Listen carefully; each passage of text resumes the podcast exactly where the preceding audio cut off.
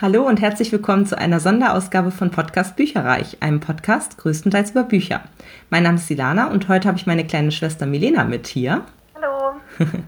äh, Milena hat in letzter Zeit so richtig ihre Leselust äh, gefunden, beziehungsweise ich glaube, bei dir ist es auch immer so ein bisschen phasenweise sehr, sehr viel äh, zu lesen und dann wieder ein bisschen weniger. Genau, und sie hat sich bereit erklärt, mit mir heute quasi so eine Art Buchclub zu machen. Also wir haben zwei Bücher beide gelesen und die äh, wollen wir heute mal so ein bisschen besprechen. Ich finde, es sind auch beides sehr ja, interessante Bücher, wo man, glaube ich, auch ähm, ja, einiges drüber sagen kann. Einfach mal als neues Format mal gucken, ob euch das gefällt. Und zwar sind die Bücher Verschließt jede Tür. Das ist ein Thriller von Riley Sager, mit dem werden wir auch gleich anfangen. Und Kompass ohne Norden von Neil Schusterman was eher nochmal so ein bisschen ja, psychologisch, also ein, ein, ein psychologischer Jugendroman vielleicht äh, ist. Genau, und vielleicht magst du dich auch nochmal ein bisschen vorstellen, Milena. Was äh, liest du sonst so? Oder ja, wie schon erwähnt, wie ist denn so dein, dein Leseverhalten normalerweise? Genau, also bei mir ist das so ein bisschen on-off. Äh, teilweise lese ich sehr viel, dann wieder mal ein, zwei Wochen gar nicht. Und jetzt im Jahr 2020 hatten wir alle gute und viel Zeit. Da ist das ganz einfach nochmal so ein bisschen ein Fach bei mir. Und ähm, ich tracke momentan auch mit, was ich so lese. Und ähm, habe neulich herausgefunden, dass es jetzt schon das Buch 37 ist. Das heißt, dieses Jahr ist es schon sehr viel äh, mit dem Lesen. Und ich lese eigentlich so, ja, eigentlich überwiegend momentan Romane und auch gerne Fantasy-Sachen aber auch zu Thriller oder so Splatter-Romane finde ich eigentlich auch ganz gut. Splatter-Romane sogar direkt. Ja. Möglichst blutig, sagst du. ja. Ja, hört sich gut an. Vielen Dank. Und dann würde ich sagen, fangen wir auch direkt mal an mit äh, Verschließ jede Tür. Das ist ja ein Thriller, der erst dieses Jahr rausgekommen ist, also super, super frisch eigentlich erschienen. Und ja, mal so allgemein gefragt, also ich fand ihn sehr gut, muss ich sagen. Wie fandst du ihn? Ja, mir hat er auch tatsächlich sehr gut gefallen und das hat dann bei mir eher so am Ende gelegen. Mhm. Also ich habe das häufig, dass ich, wenn man so Thriller liest, die sollen einen ja packen. Und das tun sie meistens. Und am Ende ist es aber manchmal so nicht ganz aufgeklärt oder nicht zufriedenstellend. Und da muss ich sagen, da hat einfach so das Gesamtpaket einfach gestimmt bei diesem Buch. Mhm. Ja, finde ich auch. Also gerade der Schluss, weil es halt nicht so abgehoben war, ne? Also es war irgendwie. Ja, schlüssig und genau. gut knapp gut. Mhm. Ja, genau, finde ich auch. Ja, tatsächlich wird es ab jetzt mit Spoilern behaftet. Das heißt, wenn ihr diese Bücher noch nicht gelesen habt, dann würde ich vielleicht eher sagen, einmal ausschalten. Denn wir haben schon ähm, vom Format her, wie gesagt, so eine Art Buchclub jetzt ähm, uns überlegt. Das heißt, wir werden jetzt verschiedene Fragen durchgehen, die ich eigentlich nur im Internet gefunden habe, ähm, wie man eben in Buchdiskussionen tiefer einsteigen kann. Und ehrlich gesagt wäre es jetzt zu viel rumnavigieren, wenn wir jetzt die äh, ja, Spoiler oder, oder bestimmte Handlungsstränge irgendwie nicht verraten würden. Deshalb am besten, wenn ihr die Bücher noch nicht gelesen habt, geht hin, lest sie und dann kommt zurück und hört euch diese ähm, Episode an. Denn genau, wir wollen natürlich auch äh, ein bisschen in die Tiefe gehen und auch offen reden können über beide Bücher. Die erste Frage, die ich im Internet gefunden hatte, so ganz allgemein äh, herangegangen, ging um das Thema, welche Themen bestimmen das Buch. Also spricht das Buch irgendwie aktuelle oder auch so generelle Themen an. Hier steht jetzt als Beispiel Krieg, Trauer, Schuld und so weiter, Rassismus, Umwelt. Aber ich würde fast sagen, in diesem Buch äh, spricht es auf jeden Fall Organhandel an. Ja, und ansonsten auch so ein bisschen so diese Kluft zwischen Arm und Reich fand ich ganz interessant dargestellt, weil ja die Protagonistin super arm ist, also die hat ja wirklich keinen, keinen Cent mehr und ihre Eltern sind ja auch, ja, schlussendlich in den Selbstmord getrieben worden, dadurch, dass sie eben auch wirklich so arm waren. Das bringt sie ja nur dazu, sich in diese Situation zu, zu manövrieren sozusagen. Und ich fand auch ziemlich krass, wie dieser eine Typ drauf war, der dann schlussendlich, ich weiß schon gar nicht mehr, wie er heißt, ehrlich gesagt, der dann schlussendlich, äh, ja, die ganzen Leute dort reinlockt und quasi äh, ausschlachtet um sie, äh, um, um die Organe eben diesen reichen Leuten zu geben, die dafür viel Geld zahlen. So. Wie fandst du das?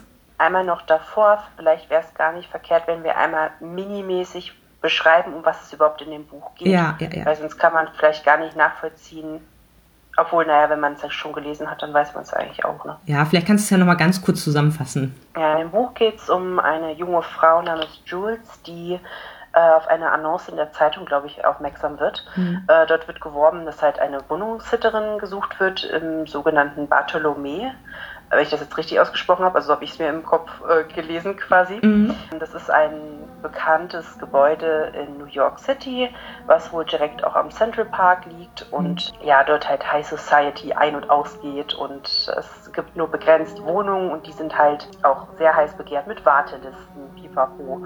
Und sie kommt dann dort rein, weil sie halt auf diese Wohnung aufpassen soll laut Maklerin, da die Vorbesitzerin verstorben ist und ihre Enkel irgendwie noch im Streit über Erbe sind und jetzt soll sie das Haus besetzen, alles sehr lukrativ, irgendwie Tausende von Euros für diese paar Wochen, die sie da lebt. Und nach und nach kriegt sie dann immer mehr Geheimnisse raus, indem sie auch mit den äh, verschiedenen Hausbewohnern spricht. Da kam es mir übrigens so vor, ich weiß nicht, ob das bei dir auch so war, sie war für mich so der kleine Detektiv.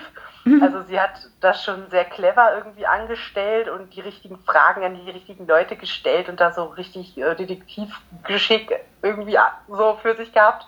Das fand ich äh, total lustig teilweise auch. Ja, dann passieren halt verschiedene Dinge, die dann halt mysteriöser und mysteriöser werden und verschwindet noch jemand und man kriegt Dinge mit von vorherigen Wohnungssittern, bis das Ganze dann quasi gipfelt und sich aufklärt. Genau. Und schlussendlich ist es eben einer der Nachbarn, der verkappter Doktor ist, würde ich mal sagen. Also der hat irgendwie Medizin studiert, hat es aber irgendwie nicht ganz fertig geschafft oder sowas, ne? Und dessen Gro Urgroßvater oder so war halt der Mitbegründer von diesem Gebäude. Und es, ja, erst schlägt das Ganze so eine okkulte Ecke ein, wo ich gedacht habe, oh scheiße, hoffentlich nicht. so, äh, so Voodoo-mäßig von wegen, also ich hatte kurzzeitig echt das, ähm, die, die Befürchtung, dass quasi das Ganze ins Okkulte umschlägt und dass die Bewohner von damals die Bewohner von heute quasi sind. Weißt du, dass sie sich sozusagen irgendwie durch, durch irgendwelche Voodoo-Zaubereien äh, das ewige Leben verschafft haben oder so ein Quatsch. Weil da eben auch ein Vorfall irgendwann 1900 sonst wann äh, war, wo dann eben rauskam, auch an die Presse kam, dass äh, ein Hausmädchen dort eben abgeschlachtet wurde und die äh, reiche Dame, zu der dieses Hausmädchen gehörte, hat, hatte halt irgendwie so äh, Voodoo-Connections. Und wie gesagt, das hat ich so kurzfristig gedacht, hoffentlich machen sie das nicht und hoffentlich schreibt, es, schreibt er das nicht so, dass sie ja, sich da irgendwie das ewige Leben erschlichen haben. Das wäre dann sehr unglaubwürdig gewesen die Auflösung des Ganzen war dann tatsächlich, dass halt reiche Leute, die äh, ja fatal krank sind, sich aber kein, kein Organ sozusagen, kein lebensrettendes äh, Organ kaufen können im normalen Krankenhaus, dass die eben dort unterkommen, äh, ich glaube drei Millionen oder sowas bezahlen und dann eben äh, schnellstmöglich versucht werden, mit Organen zu ähm, mit Organen zu tra transplantiert werden sozusagen und zwar durch eben diese Haussitter, die regelmäßig eben angelockt werden mit der schnellen Mark und dann eben ja, getötet und äh, als Organspender missbraucht werden. Und ich meine, ja, sowas gibt. Trotzdem fand ich aber auch noch, dass diese Symbolik von diesem Satanistischen schon noch dabei hatte. Mhm. Das wird da ja später noch aufgeklärt. Sie setzt sich ja irgendwann auch in die Bücherei weil sie irgendwie so fasziniert ist von einem Gemälde, das bei dem einen Chirurgen, also dem einen Nachbarn quasi in der Wohnung hängt. Mhm. Also es hat schon auch so leichten Touch davon. Ja. Da wird ja schon erklärt, wie das so zusammenhängt.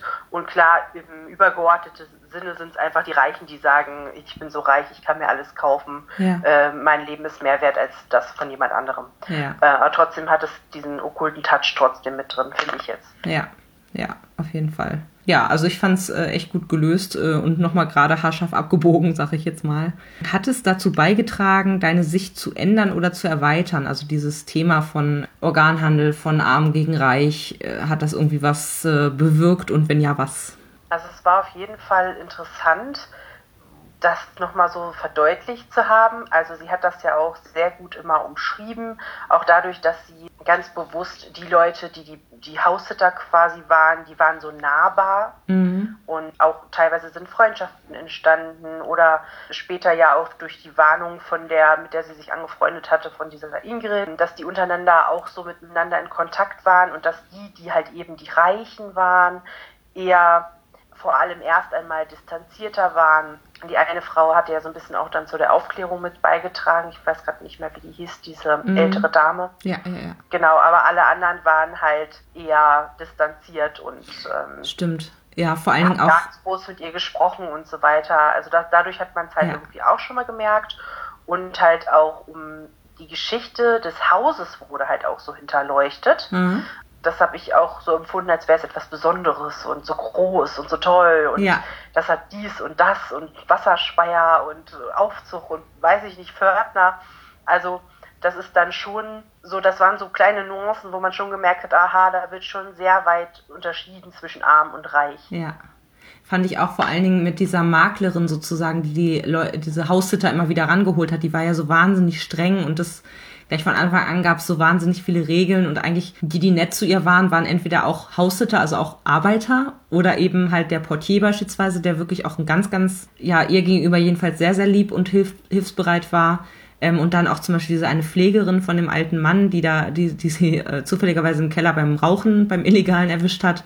Auch die hat ihr ja Informationen gegeben. Also das äh, sehe ich genauso. Da war halt viel, ich sag mal, Kollegialität oder halt so zusammen, ja, Zusammengehörigkeitsgefühl irgendwie in der Hinsicht und alle anderen waren eigentlich total versnobbt, total überkandidelt oder halt haben überhaupt nicht miteinander gesprochen, so, ne? Das war schon sehr auffällig, ne? Ganz interessant. Gelingt es dem Autor Spannung zu erzeugen und wenn ja, wie? Also ich fand es sehr spannend, muss ich sagen. Wie, es ist immer ein bisschen schwierig, irgendwie als Leser da durchzusteigen, aber ich denke mal, dadurch, dass halt so sukzessive diese Gruselgeschichten über das Gebäude an und für sich rauskamen, als auch, dass dann diese ähm, Freundin von ihr relativ schnell auch ja unauffindbar war, diese Ingrid. Und vor allen Dingen, also ich fand es besonders gruselig, ehrlich gesagt, als sie rausgefunden hat, dass die Haushälterin, die vor ihr da war, dass die halt an so einem Pfahl quasi draußen auf der Straße sogar als vermisste Person gesucht wurde. Ne, dass das quasi die Person war, die vor ihr in dieser Wohnung gewohnt hat und dass es auch noch nicht lange her sein kann. Das fand ich ziemlich gruselig, muss ich sagen. Also dieses, äh, ja, wie gesagt, einmal diese, diese Zeitungsartikel und so, was sie dann in der ähm, Bibliothek und im Internet und so gelesen hat. Das hat so zu so einer Grundspannung und Grundstimmung äh, irgendwie geführt. Und dann diese, diese wirklichen. Ah, Vorart schon. Ja, mhm. genau. Also es hat so irgendwie die Atmosphäre geschaffen. Und dann die wirklichen Ereignisse sozusagen in der Jetztzeit, die haben dann nochmal die Spannung irgendwie draufgesetzt, fand ich. Ja, also ich muss sagen, ich fand das Buch auch sehr spannend. Ich habe auch nicht lange gebraucht, um es durchzulesen. Ja. Und ich glaube, so ein bisschen, was die Spannung einfach gebracht hat, war tatsächlich, dass dadurch, dass sie diese, ich sag mal, Mini-Detektivarbeit geleistet hat, mhm. es ging mal von, also man hat ein bisschen erfahren, da musste sie nochmal zu einem anderen Ort oder zu einer anderen Person, ja. hat da nochmal recherchiert, hat dann noch ein bisschen mehr erfahren und mehr und mehr, also wie so eine Treppe, die schlussendlich quasi nach ganz oben geführt hat, wie eigentlich im Buch auch. Oh, schöner Übergang. ähm, am Ende war es auch klar, was jetzt alle Sache ist und worum es eigentlich in diesem Haus geht und warum so viele Leute verschwinden. Mhm. Und da hat sie sich halt den Weg quasi total hochgearbeitet, bis sie das komplett rausgefunden hat, was eigentlich das Problem an der Sache ist. Dann noch eine Frage, zieht sich die Handlung wie ein roter Faden durch das Buch oder gibt es mehrere parallele Handlungen? Also ich fand, es gab nicht unbedingt, weiß ich nicht, ich, nicht unbedingt parallele Handlungen, aber ich muss sagen, ich habe das schon relativ krass wahrgenommen mit der verschwundenen Schwester und den Eltern, die da eben äh, durch die Krankheit der Mutter und ihre Ärmlichkeit sozusagen irgendwann keinen Ausweg mehr gesehen haben, als sich halt umzubringen, gegenseitig miteinander, wie auch immer.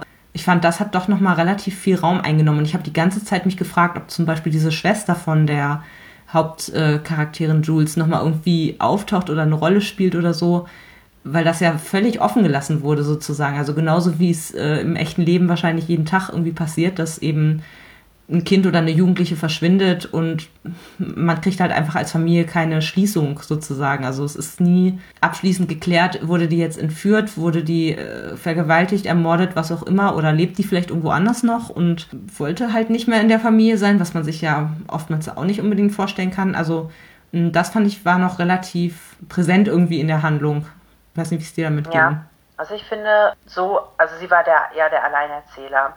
Also es spielte alles über sie, um sie herum und da gehörte ihre Familie auch so ein bisschen mit rein. Stimmt aber, es hat halt auch so ein bisschen neugierig gemacht. Das könnte doch ein Band 2 sein, so ungefähr. Ja.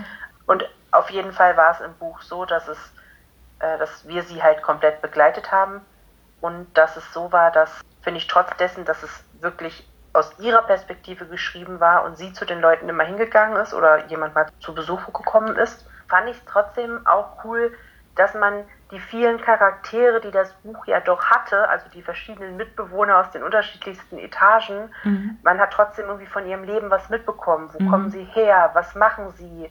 Wie stehen sie in Relation zu den anderen Hausbewohnern und, und, und. Also da fand ich schon, das hat der Autor irgendwie schon geschafft, dass es natürlich um sie ging, so als Hauptcharakter, aber halt eben auch die anderen mit eingebunden hat und man die auch kennengelernt hat und auch so ein bisschen einschätzen konnte, ne? was du auch vorhin gesagt hattest, zum Beispiel den Portier, den fand man ja total nett und super mhm. und ne, dann hat sich so ein bisschen gewundert, was macht der da zwischen den ganzen versnobten Leuten. Ja.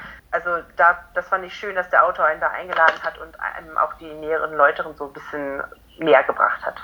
Das fand ich auch gerade, weil es ja eigentlich relativ viele waren. Also ich kann mich noch erinnern an äh, die Frau mit dem Handtaschenhund, möchte ich mal sagen, also eine von den Reichen, die dort irgendwie wohnte. Ich sag mal, da hat sich, ähm, da ist ja ein Feuer zwischendurch mal ausgebrochen und da hatte jetzt die ähm, Jules quasi den Hund vor den Flammen oder dem Rauch gerettet, obwohl die, die Besitzerin den über alles liebte da und, und aber schon unten vor der, vor der Haustür stand, äh, irgendwie, um, um aus diesem Rauch rauszukommen.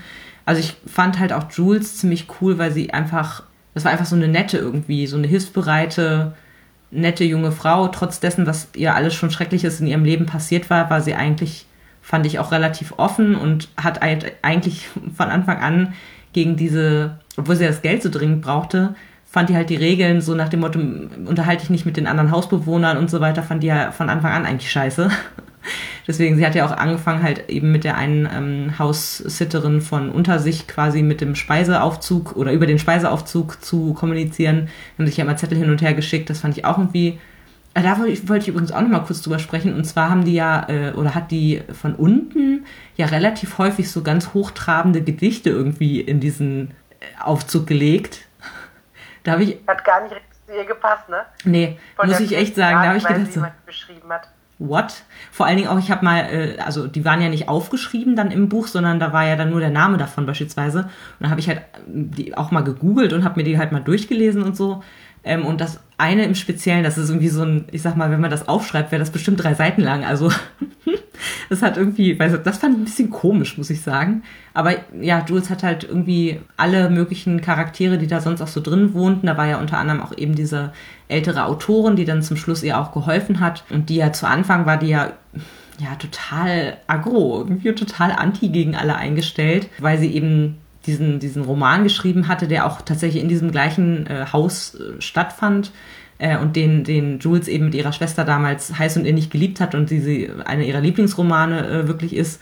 Und dann traute sie sich ja zu Anfang gar nicht richtig, da irgendwie um Autogramm zu bitten und so. Ich finde, die hat auch eine ganz schöne Entwicklung durchgemacht, diese ältere Dame. Also so von diesem, ja. wie gesagt, so Ellbogenmentalität und irgendwie total schnippisch ähm, und hat sich dann aber doch nochmal irgendwie durch die Gespräche irgendwie, weiß ich nicht, das war so, so richtig aufgetaut irgendwie, fand ich, fand ich sehr, sehr schön. Ja, das stimmt. Nee, ich hatte nur gerade auch so nochmal gedacht, dass sie, glaube ich, sie hat ja am Ende auch so zur Auflösung mit beigetragen und hat ja auch dann zugelassen, dass sie überhaupt entfliehen konnte. Das heißt, ich glaube, bei ihr ist selbst innerlich auch nochmal irgendwie so eine Wandlung passiert. Vielleicht hat sie das Ganze auch nochmal überdacht und soweit ich das jetzt glaube ich, auch im Buch richtig verstanden hat, hat sie ja auch ihre ganzen Organsachen noch gar nicht da erhalten gehabt, wenn mhm. ich das mhm. richtig ja, ich verstanden habe. Ja. Das heißt, vielleicht ist ihr das bewusst geworden und hat dann ja so gesehen doch wieder moralisch wertvoll gehandelt, mhm. weil sie eigentlich in dem Moment, wo sie sie hat gehen lassen, gewusst hat, dass es dann auf jeden Fall ans Licht kommt. Ja. Und dass und es für sie dann, dann vielleicht zu spät ist. Organ kommt. Mhm, genau, ja. Ja, das war schon äh, ja, ein großes über den Schatten springen eigentlich. Gab es denn auch irgendwen, den du so richtig unsympathisch fandst? Ich muss sagen, von Anfang an tatsächlich den Arzt. der war mir irgendwie, weiß ich nicht, ich fand den irgendwie komisch. Ja. ja das war so ja. zu nett. Das war so zu viel. Der war gut aussehend und reich und Chirurg und dies und das und also irgendwie, weiß ich nicht, der war mir von Anfang an ein bisschen suspekt. Tatsächlich habe ich den auch relativ früh im Visier gehabt, dass er was damit zu tun haben könnte, ehrlich gesagt. Erst habe ich gedacht, dieser andere Haussitter, weil das war auch noch ein Mann, der da ja eben wohnte und äh, der war auch relativ abweisend irgendwie zu Beginn. Da habe ich äh, kurzzeitig ja. gedacht, so, hm, vielleicht hat der da auch irgendwie was mit zu tun. Aber mit dem Arzt da, äh, ja, habe ich relativ schnell gedacht, so, hm, der, der hat doch bestimmt irgendwie was äh, familiär mit diesem Gebäude zu tun und ne, er ist reich und wie auch immer und irgendwie, hm, alles ein bisschen merkwürdig mit dem. Ja, den fand ich auch ziemlich unsympathisch. Und die Maklerin, wie gesagt, auch. Also, weil die einfach so super streng war und auch so null empathisch irgendwie, weiß ich nicht. Äh, ich meine, da muss ja auch ein ganz bestimmter Art Mensch von, für sein, wenn du halt da sogar die Leute dann eben anlockst, ne? Und auch wirklich eine sehr aktive Rolle in dem ganzen spielst, so und das für Geld. Weiß ich nicht, das war, die fand ich ja. ziemlich scheiße. ja, also es im, im Aber Grunde. Nicht so viel beschrieben. Also sie hatte jetzt ja. nicht so viele Parts. Äh, von daher. Das stimmt. Fand ich ja dann gegen Ende ein bisschen ominös. Ja, ja, ja, das stimmt. Also wir können auf jeden Fall feststellen, es waren sehr, sehr viele Personen involviert in diesem Buch, aber die wurden sehr gut beschrieben, teilweise sogar mit Hintergrundgeschichte mm, und die Beziehung zueinander war auch ziemlich glaubwürdig. Es gab ein paar, die sehr sympathisch waren, einige, die, die ambivalent waren und einige, die sehr unsympathisch waren. Und ja, hier ist noch eine Frage, wird der Ablauf der Erzählung von den Personen bestimmt oder reagieren diese auf die Ereignisse? Das finde ich eine coole Frage. Eigentlich beides, oder? Also da kommt mir direkt beides in den Sinn. Dadurch, dass es halt so Ping-Pong-mäßig ist, dass sie erst da, dann da, dann muss sie sich die Info holen, dann äh, trifft sie sich mit dem und dem, dann kommt der und der zu Besuch. Also es mhm. passiert alles rasch hintereinander und die Ereignisse nähren sich voneinander mehr oder weniger. Mhm. Und die Gespräche und Unterhaltungen sind ja auch nie langweilig. Ja. Also ich glaube fast die, die Antagonisten in diesem Buch sozusagen, die bestimmen eher die Handlung und diejenigen, die da quasi Opfer sind, oder auch Jules jetzt im Speziellen, reagiert halt auch relativ viel auf Ereignisse. Also ich glaube, wenn ja. sie da einfach in Ruhe gelassen worden wäre und das. Entschuldigung? Ich glaube, wenn sie da in Ruhe gelassen worden wäre für die erste Woche, sage ich jetzt mal als Beispiel, und hätte sich irgendwie nicht mit irgendwem angefreundet, zufälligerweise, dann hätte sie das, glaube ich, alles gar nicht so mitbekommen, weißt du? Bestimmt. Und sie hat halt aber auch selber sehr viel Eigeninitiative gezeigt. Das, das muss man halt auch dazu sagen. Also. Das stimmt. Gut, dann haben wir noch ein paar Fragen zur Sprache, Erzählweise und Stil. Zum Beispiel, gefällt dir der Titel des Buches? Passt er? Verschließ jede Tür. Da würde ich gerne jetzt erstmal kurz deine Meinung zu hören, weil da habe ich schon eine Meinung zu. Okay. Also es heißt ja sogar, es ist ja sogar äh, auf, auf Englisch ja auch genauso, ne? Lock every door. Also sie verschließt ja auch tatsächlich viele Türen von innen. Und es nützt leider trotzdem nichts, weil es eine geheime äh, Tür äh, irgendwie zur Nachbarwohnung gibt von dem bösen Arzt. Und auch als sie dann sozusagen schon äh, für die Organtransplantation fertig gemacht wird als Spender, ist sie auch hinter verschlossenen Türen. Also ich finde schon, das hat so eine gewisse Symbolik, sage ich jetzt mal. Doch ich finde es eigentlich ganz passend. Okay, ich habe ein bisschen eine andere Meinung darüber, mhm. weil ich fand, da war jetzt nicht sehr viel umschrieben mit Türen. Teilweise standen Türen auch einfach offen mhm. oder ja, wie gesagt, teilweise waren sie auch nicht verschlossen und sie musste sie dann erst selber noch schließen oder so. Das stimmt schon, dass sie welche zugemacht hat, aber das war jetzt für mich nicht so präsent, dass ich jetzt gesagt hätte, okay, ja. also ich bin so ein bisschen mit der Erwartung daran gegangen, dass es ein Thriller ist und wenn du hörst, verschließ jede Tür. Das ist für mich so, okay, da kommt irgendwas, da muss irgendwas, irgendwas Böses ist damit im, im Haus und äh, weiß ich nicht. Ich hatte dadurch, dass sie auch selber so viel spioniert hat, mhm. hätte ich mir jetzt auch irgendwie gewünscht, dass sie vielleicht da nochmal reinschaut oder mhm. also schlussendlich spielt die ganze Handlung von diesem Roman mehr oder weniger in diesem Gebäude mhm. und zwar auf Etage 10, 11 und 12. Ja. Mehr ist es eigentlich nicht. Und der Keller wird noch benannt. Mhm. So, da hätte ich mir jetzt irgendwie mehr gewünscht, dass sie vielleicht da nochmal reinschaut oder das und das ähm, Büro einbricht oder irgendwie sowas. Also, mhm. weil schlussendlich, welche Tür hat sie verschlossen? Mhm. Die von ihrem Apartment, ganz, ganz am Ende und das war's eigentlich. Mhm. So, da hat, hätte ich mir tatsächlich ein bisschen mehr gewünscht und habe hinterher auch nochmal so reflektiert nachgedacht, passt dieser Titel wirklich zu diesem Thriller? Mhm. Und aber du hast wahrscheinlich keine Idee, wie du es anders hättest nennen wollen. Das ist auch schwierig. Darüber habe ich mir tatsächlich keine Gedanken gemacht. Ich habe eher so in die andere Richtung gedacht, wie hätte ich oder was hätte ich vom Inhalt erwartet, mhm. wenn ich so einen Titel lese. Okay. Ja, verstehe. Nee, ist auch eine schwierige Frage. Ja, ja okay. Ja, also aber kann man jetzt nochmal so überlegen, weiß ich nicht, fällt dir spontan was ein? Hm. Das Haus des Grauens. oh Gott. Nein, ganz schlimm. Äh, nee, spontan tatsächlich auch nicht. Also, das ist schon. Ich Bei hinter verschlossenen Türen. Ja, Oder irgendwie das, sowas. Ja, vielleicht mhm. auch das.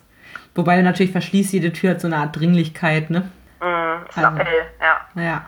Aber gut, also ich fand den jetzt äh, relativ passend, aber es stimmt schon, es ist ein bisschen austauschbar, weil es jetzt mit der Handlung per se jetzt nicht wahnsinnig viel zu tun hatte. Ne? Muss man auch mal ganz klar sagen. Genau, okay, ja, wunderbar. Und dann äh, steht hier noch sowas wie, wie das, wie der Beginn des Buches war und wie einem allgemein der Schreibstil des Autors gefallen hat. Beginn haben wir, glaube ich, beide gesagt, dass es einfach einen sehr schnell reingezogen hat und man deswegen auch super schnell durch die Seiten geflogen ist.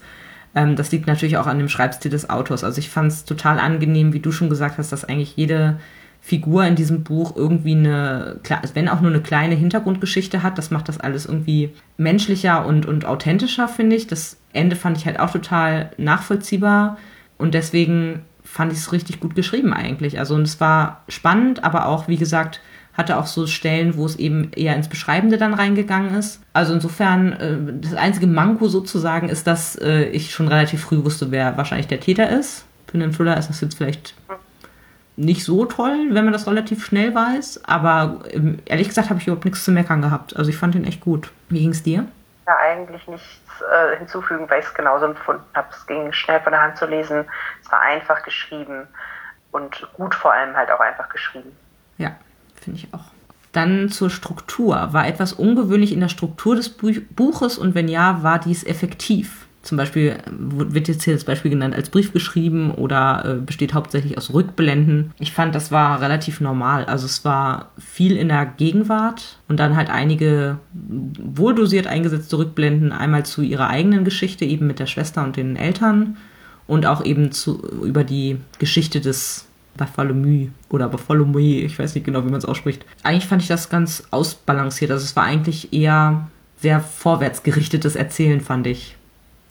Ja, da würde ich jetzt auch zustimmen. Also so habe ich es auch empfunden. Hier ist noch ein paar, sind noch ein paar Fragen zum Thema Setting. Wie gut gelingt es dem Autor, eine bestimmte zeitliche Periode, Umgebung oder Ort hervorzurufen? Ist die Szenerie glaubwürdig und nachvollziehbar? Was meinst du? Ich ja. Ich habe mich total in New York wiedergefunden, ehrlich gesagt. Allein schon dadurch, dass es halt wirklich direkt zentral irgendwie spielt und eben auch nicht nur in diesem ich, ich sage, will immer Hotel sagen, aber schlussendlich ist es ja ein Apartment-Gebäudekomplex. Ja, ja. Sondern es wird ja auch die nähere Umgebung beschrieben. Das heißt, einmal ist sie bei der Bücherei zum Beispiel oder in einem Obdachlosenheim, ähm, zwei, dreimal sogar im Central Park. Äh, Dinge werden umschrieben und das fühlt sich so tatsächlich auch sehr nachvollziehbar an dadurch und auch sehr aktiv. Also wenn es jetzt wirklich die gesamte Zeit nur in dem Haus gespielt hätte, mhm. wäre es wahrscheinlich auch irgendwann, sag ich mal, ein bisschen langweilig geworden. Und so dadurch, dass sie dann die Locations auch gewechselt hat, war das das Ganze, hat das Ganze einfach ein bisschen authentischer gemacht tatsächlich. Mhm. Ja, auch mit dem Central Park und so, ne? Mhm. Fand ich auch. Also ich fand es zwar sehr atmosphärisch, man hat irgendwie, hat direkt selber Lust bekommen, in diesem Haus zu wohnen oder auch dort irgendwie eine, eine von diesen wunderbaren äh, Wohnungen irgendwie zu sitten gerade auch mit diesen ähm, Wasserspeiern, die sie auch immer ganz viel, oder die R, ist ja ein R. Ich denke mal bei Rayleigh Sager, dass es eine, eine Frau ist, aber das ist ein Typ.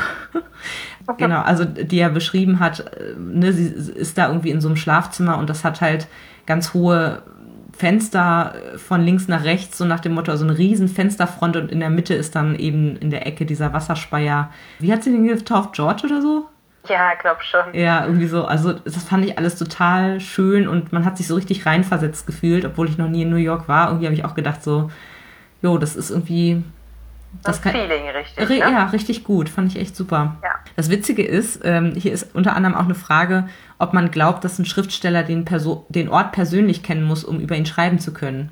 Das ist auch eine gute Frage. Das Dafür ich, weiß ich jetzt zu wenig über den Autor, aber ich glaube, dass man schon so ungefähr wissen sollte, wie es irgendwo ausschaut. Also vielleicht muss man nicht unbedingt persönlich dort gewesen sein, aber ja, also ich glaube, so eine gewisse gewisses Wissen darüber muss man schon haben, um sich da richtig reinzufühlen und den richtig beschreiben zu können. Mhm.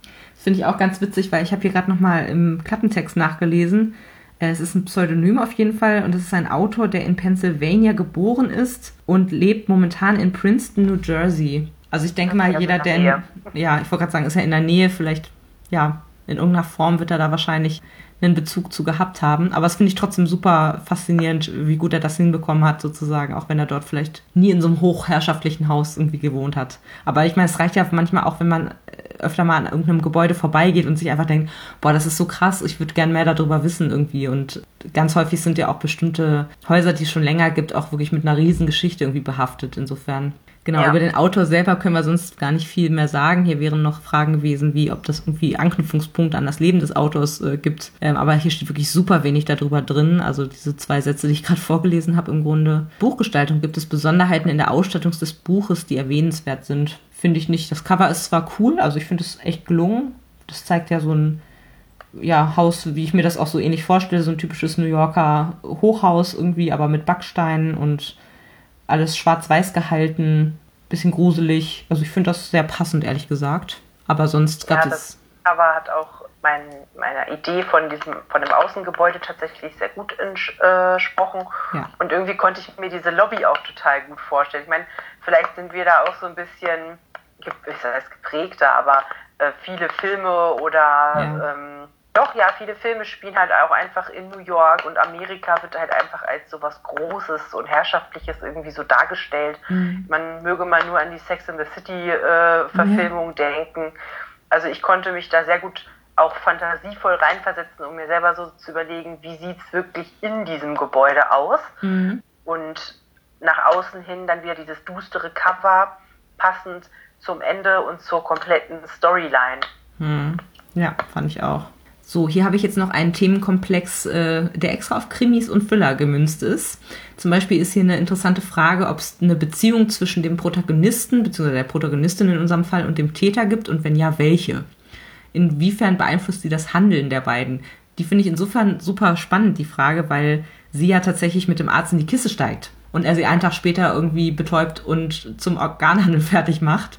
Irgendwie auch so ohne Skrupel. Also ehrlich gesagt fand ich die, die Entwicklung, dass die beiden überhaupt was miteinander anfangen, fand ich schon nicht so toll. Und also ich, also und ich, ich kann ihn auch ehrlich gesagt relativ schwierig nachvollziehen, also wie man auf sowas kommt und dann trotzdem noch dieser Person quasi in die Augen sehen kann. Also das finde ich irgendwie total pervers, muss ich ganz ehrlich sagen. Ich weiß nicht, wie du das so wahrgenommen hast, aber ja, also das fand ich richtig ja, schräg. Ich fand das auch ein bisschen unnötig. Also erst dieses ganze flirtige Tour eine Sache, aber dann halt auch miteinander irgendwie in der Kiste zu landen und dann zusätzlich aber das noch zu haben, total schwierig. Mhm. Allerdings hat sie ja auch gefühlt irgendwie direkt danach total den Rückzieher gemacht und ja. zugemacht. Ja. Äh, was ich wahrscheinlich nun auch wieder das Ganze erleichtert hat. Ja, dass er dann halt eben sich vielleicht doch dazu entschieden hat. Er wird ja sicherlich auch mitbekommen haben, es gab ja dann nochmal irgendwie einen Tag später, ist er dann nochmal zu ihr rübergekommen und wollte irgendwas von ihr, die Tür war nicht zu und sie hat halt Angst gehabt und hat das dann verschlossen. Da ja. wird er sicherlich auch das, das gemerkt haben, dass sie das zugemacht hat. Mhm. Das heißt, ich glaube, er wusste da schon, dass irgendwas, sag ich mal, im Busch ist ähm, und dass er da wahrscheinlich deshalb auch einfach so skrupellos war. Mhm. Aber für mich war das auch so ein bisschen too much wo ich gedacht habe, gut, das hätte jetzt, glaube ich, gar nicht, das Buch hätte das, glaube ich, gar nicht gebraucht. Ja, das finde ich auch. Also es mich hat es auch eher irritiert, als dass es irgendwie nochmal dazu beigetragen hat oder so. Vielleicht sollte das nochmal so ein bisschen ihn als Täter verschleiern. So nach dem Motto, unsere Protagonistin vertraut ihm ja da in dem Moment mit ihrem Körper, möchte ich mal sagen. Und dann deswegen ist man als Leser auf eine falsche Fährte geführt oder so. Aber ja, wie du schon gesagt hast, ich fand es auch unnötig, ehrlich gesagt. Ja, eine andere Variante wäre jetzt halt noch äh, Sex Cells. Ja. Wes Autor sich jetzt noch dafür entschieden hat, halt noch eine Sexszene mit reinzunehmen. Ja, kann auch sein. Zu welchem Zeitpunkt beschlicht dich eine erste Ahnung, wer der Täter gewesen sein könnte? Und woran hast du das festgemacht? Ja, also für mich war das so, als das Bild mit der Schlange da war. Mhm. Sie hat für sich, hat ihre Wohnung, hat sie von Anfang an so was Gruseliges ausgestrahlt. Mhm. Also auch mit diesen Tapeten mit den Gesichtern und so weiter. Ja. Und dann kommt sie bei ihm in die Wohnung, die ja auch noch auf der gleichen Etage liegt. Und der hat dann da auch noch so ein komisches Bild hängen und so. Und das war für mich so der erste Moment. Also ich glaube, die hätten das nicht so sehr in Fokus genommen und beschrieben, wenn es nicht für die Geschichte in irgendeiner Form im späteren Verlauf halt relevant gewesen wäre. Mhm. Und äh, deshalb war da schon so dieser erste Moment von, hm, okay, das ist ja, wird ja jetzt schon extrem beschrieben und anscheinend ist sie ja auch sehr feinfühlig so als Mensch, dass sie solche Dinge direkt wahrnimmt. Weil ich muss sagen, wenn ich jetzt irgendwo bei jemandem zu Besuch bin, fühle ich mich jetzt nicht unbedingt von irgendeinem Bild bedroht.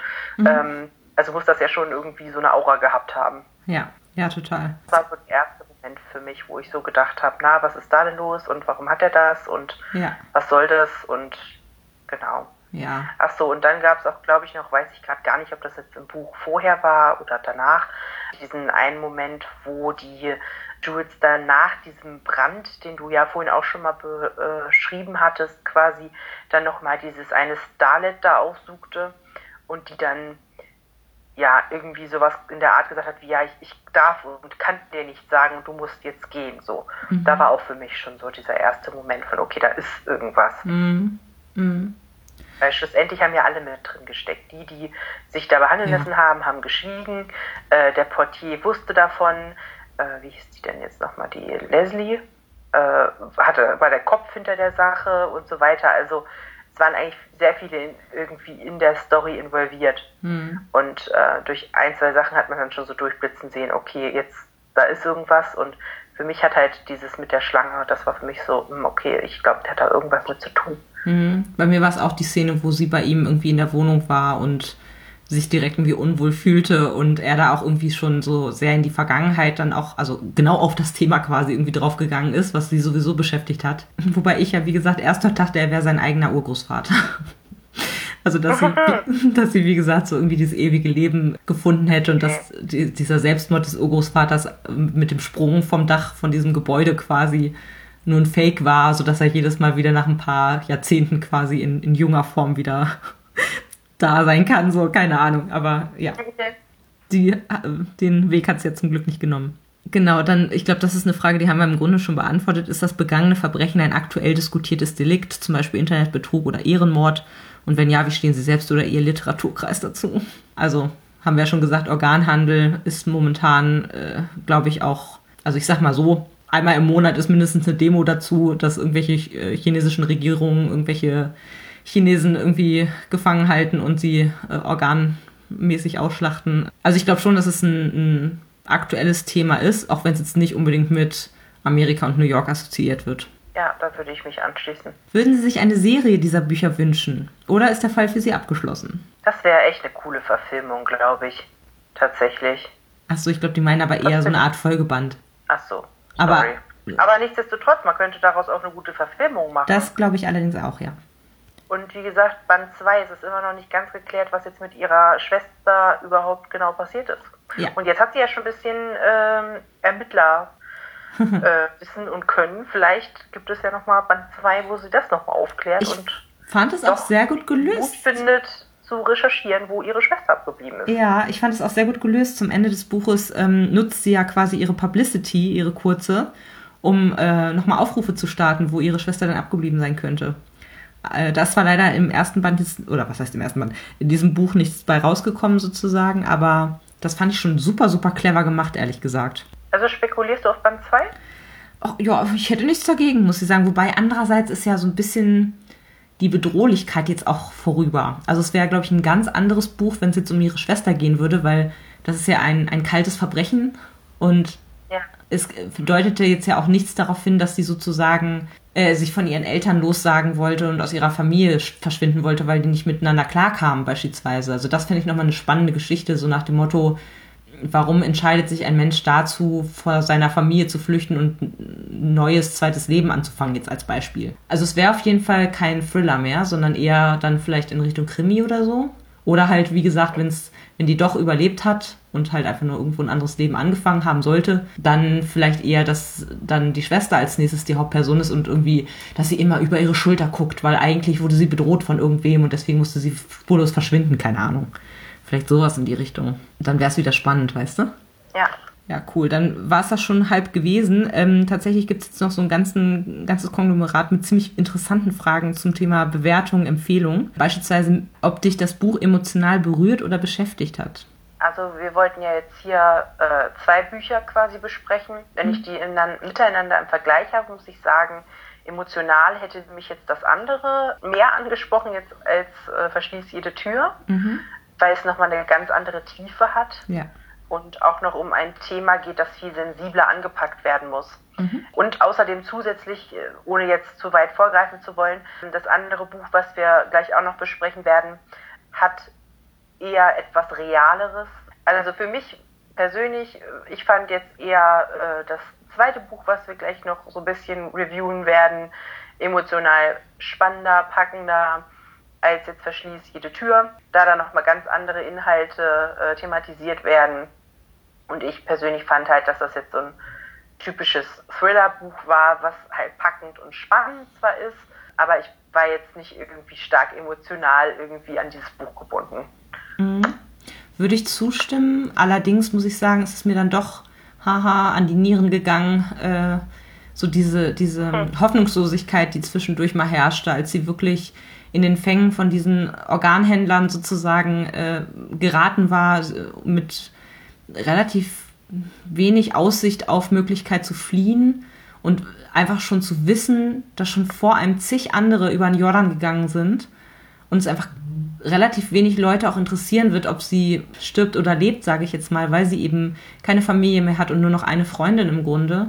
Das fand ich schon ziemlich herzzerreißend in dem Moment. Also da konnte ich mich auch recht gut in dem Moment irgendwie reinversetzen lassen vom Autor, dass ich wirklich gedacht habe, so, oh Gott, die das arme Kind, sag ich jetzt mal, die ist da irgendwie schon unter Drogen und weiß der Kuckuck was, total schwach auf den Beinen. Äh, es wird relativ schwierig, da, da wieder rauszukommen, halt rauszukommen aus dieser Sache. Und schlussendlich wird es ihr so gehen wie vielen, vielen anderen tausend Amerikanern auch, die halt, da kräht kein Hahn nach, weißt du, wenn die ja, wie gesagt, wenig Familie haben und auch äh, tatsächlich diese Armutsschwelle irgendwo erreicht haben, wird es halt schwierig. Und äh, das muss ich sagen, das hat mich wirklich berührt in dem Moment. Mhm.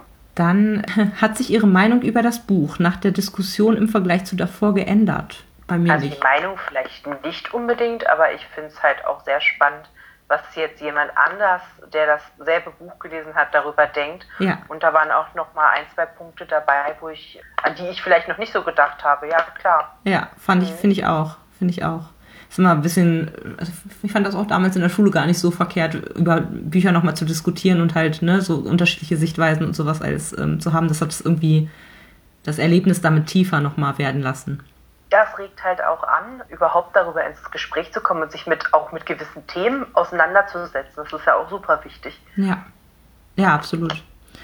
Hat dich denn das Buch an andere Bücher, die du gelesen hast, erinnert? Tatsächlich nicht, nein. Ich muss gerade auch mal überlegen. Habe ich irgendeinen anderen Thriller gelesen, der irgendwie mit Häusern oder. Hm, nee, wüsste ich jetzt ehrlich gesagt auch nicht. Also was den Inhalt oder die Schreibweise oder sowas angeht, jetzt nicht. Mhm. Aber ich fand halt, dass sie, obwohl sie, ich sag jetzt mal, das klingt jetzt böse, aber so in Anführungsstrichen ein stinknormales Mädchen war, mhm. dass sie jetzt selber diese diesen Detektivmodus so angeschaltet hat, das Stimmt. hat halt irgendwie schon an solche, ich sag mal eher Kriminalromane so mhm. Erinnert. Also da hat man halt Parallelen zu so Ermittlungen halt einfach gesehen. Das stimmt. Oh Gott, hatte das Buch einen Bezug zu persönlichen Erfahrungen, die Sie gemacht haben? Wenn ja, in welcher Weise? Ich habe auch schon mal eine Niere gekriegt. Nein. Sorry. Also, ich weiß nicht, das hast du jetzt vorhin gesagt, aber tatsächlich, auch so doof das jetzt ist, aber tatsächlich mal den Wunsch, auch mal richtig selber in New York zu sein, mhm. solche Gebäude mir anzuschauen und die Fassaden mir anzuschauen und so weiter, diese ganze Atmosphäre, die man halt in New York quasi hat, fände ich schon mal cool. Würdest du das Buch weiterempfehlen oder verschenken? Da ein klares Ja. Also da haben wir jetzt schon irgendwie x-fach drüber gesprochen, aber ich fand, das war halt echt.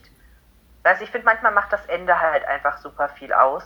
Mhm. Und das Buch war geradlinig, das war gut geschrieben, das hat ein schönes Ende. Von daher, ja, auf jeden Fall. Würde ich auch. Mhm. Und ist das Buch ein gutes Buch für die Diskussion in einem Literaturkreis?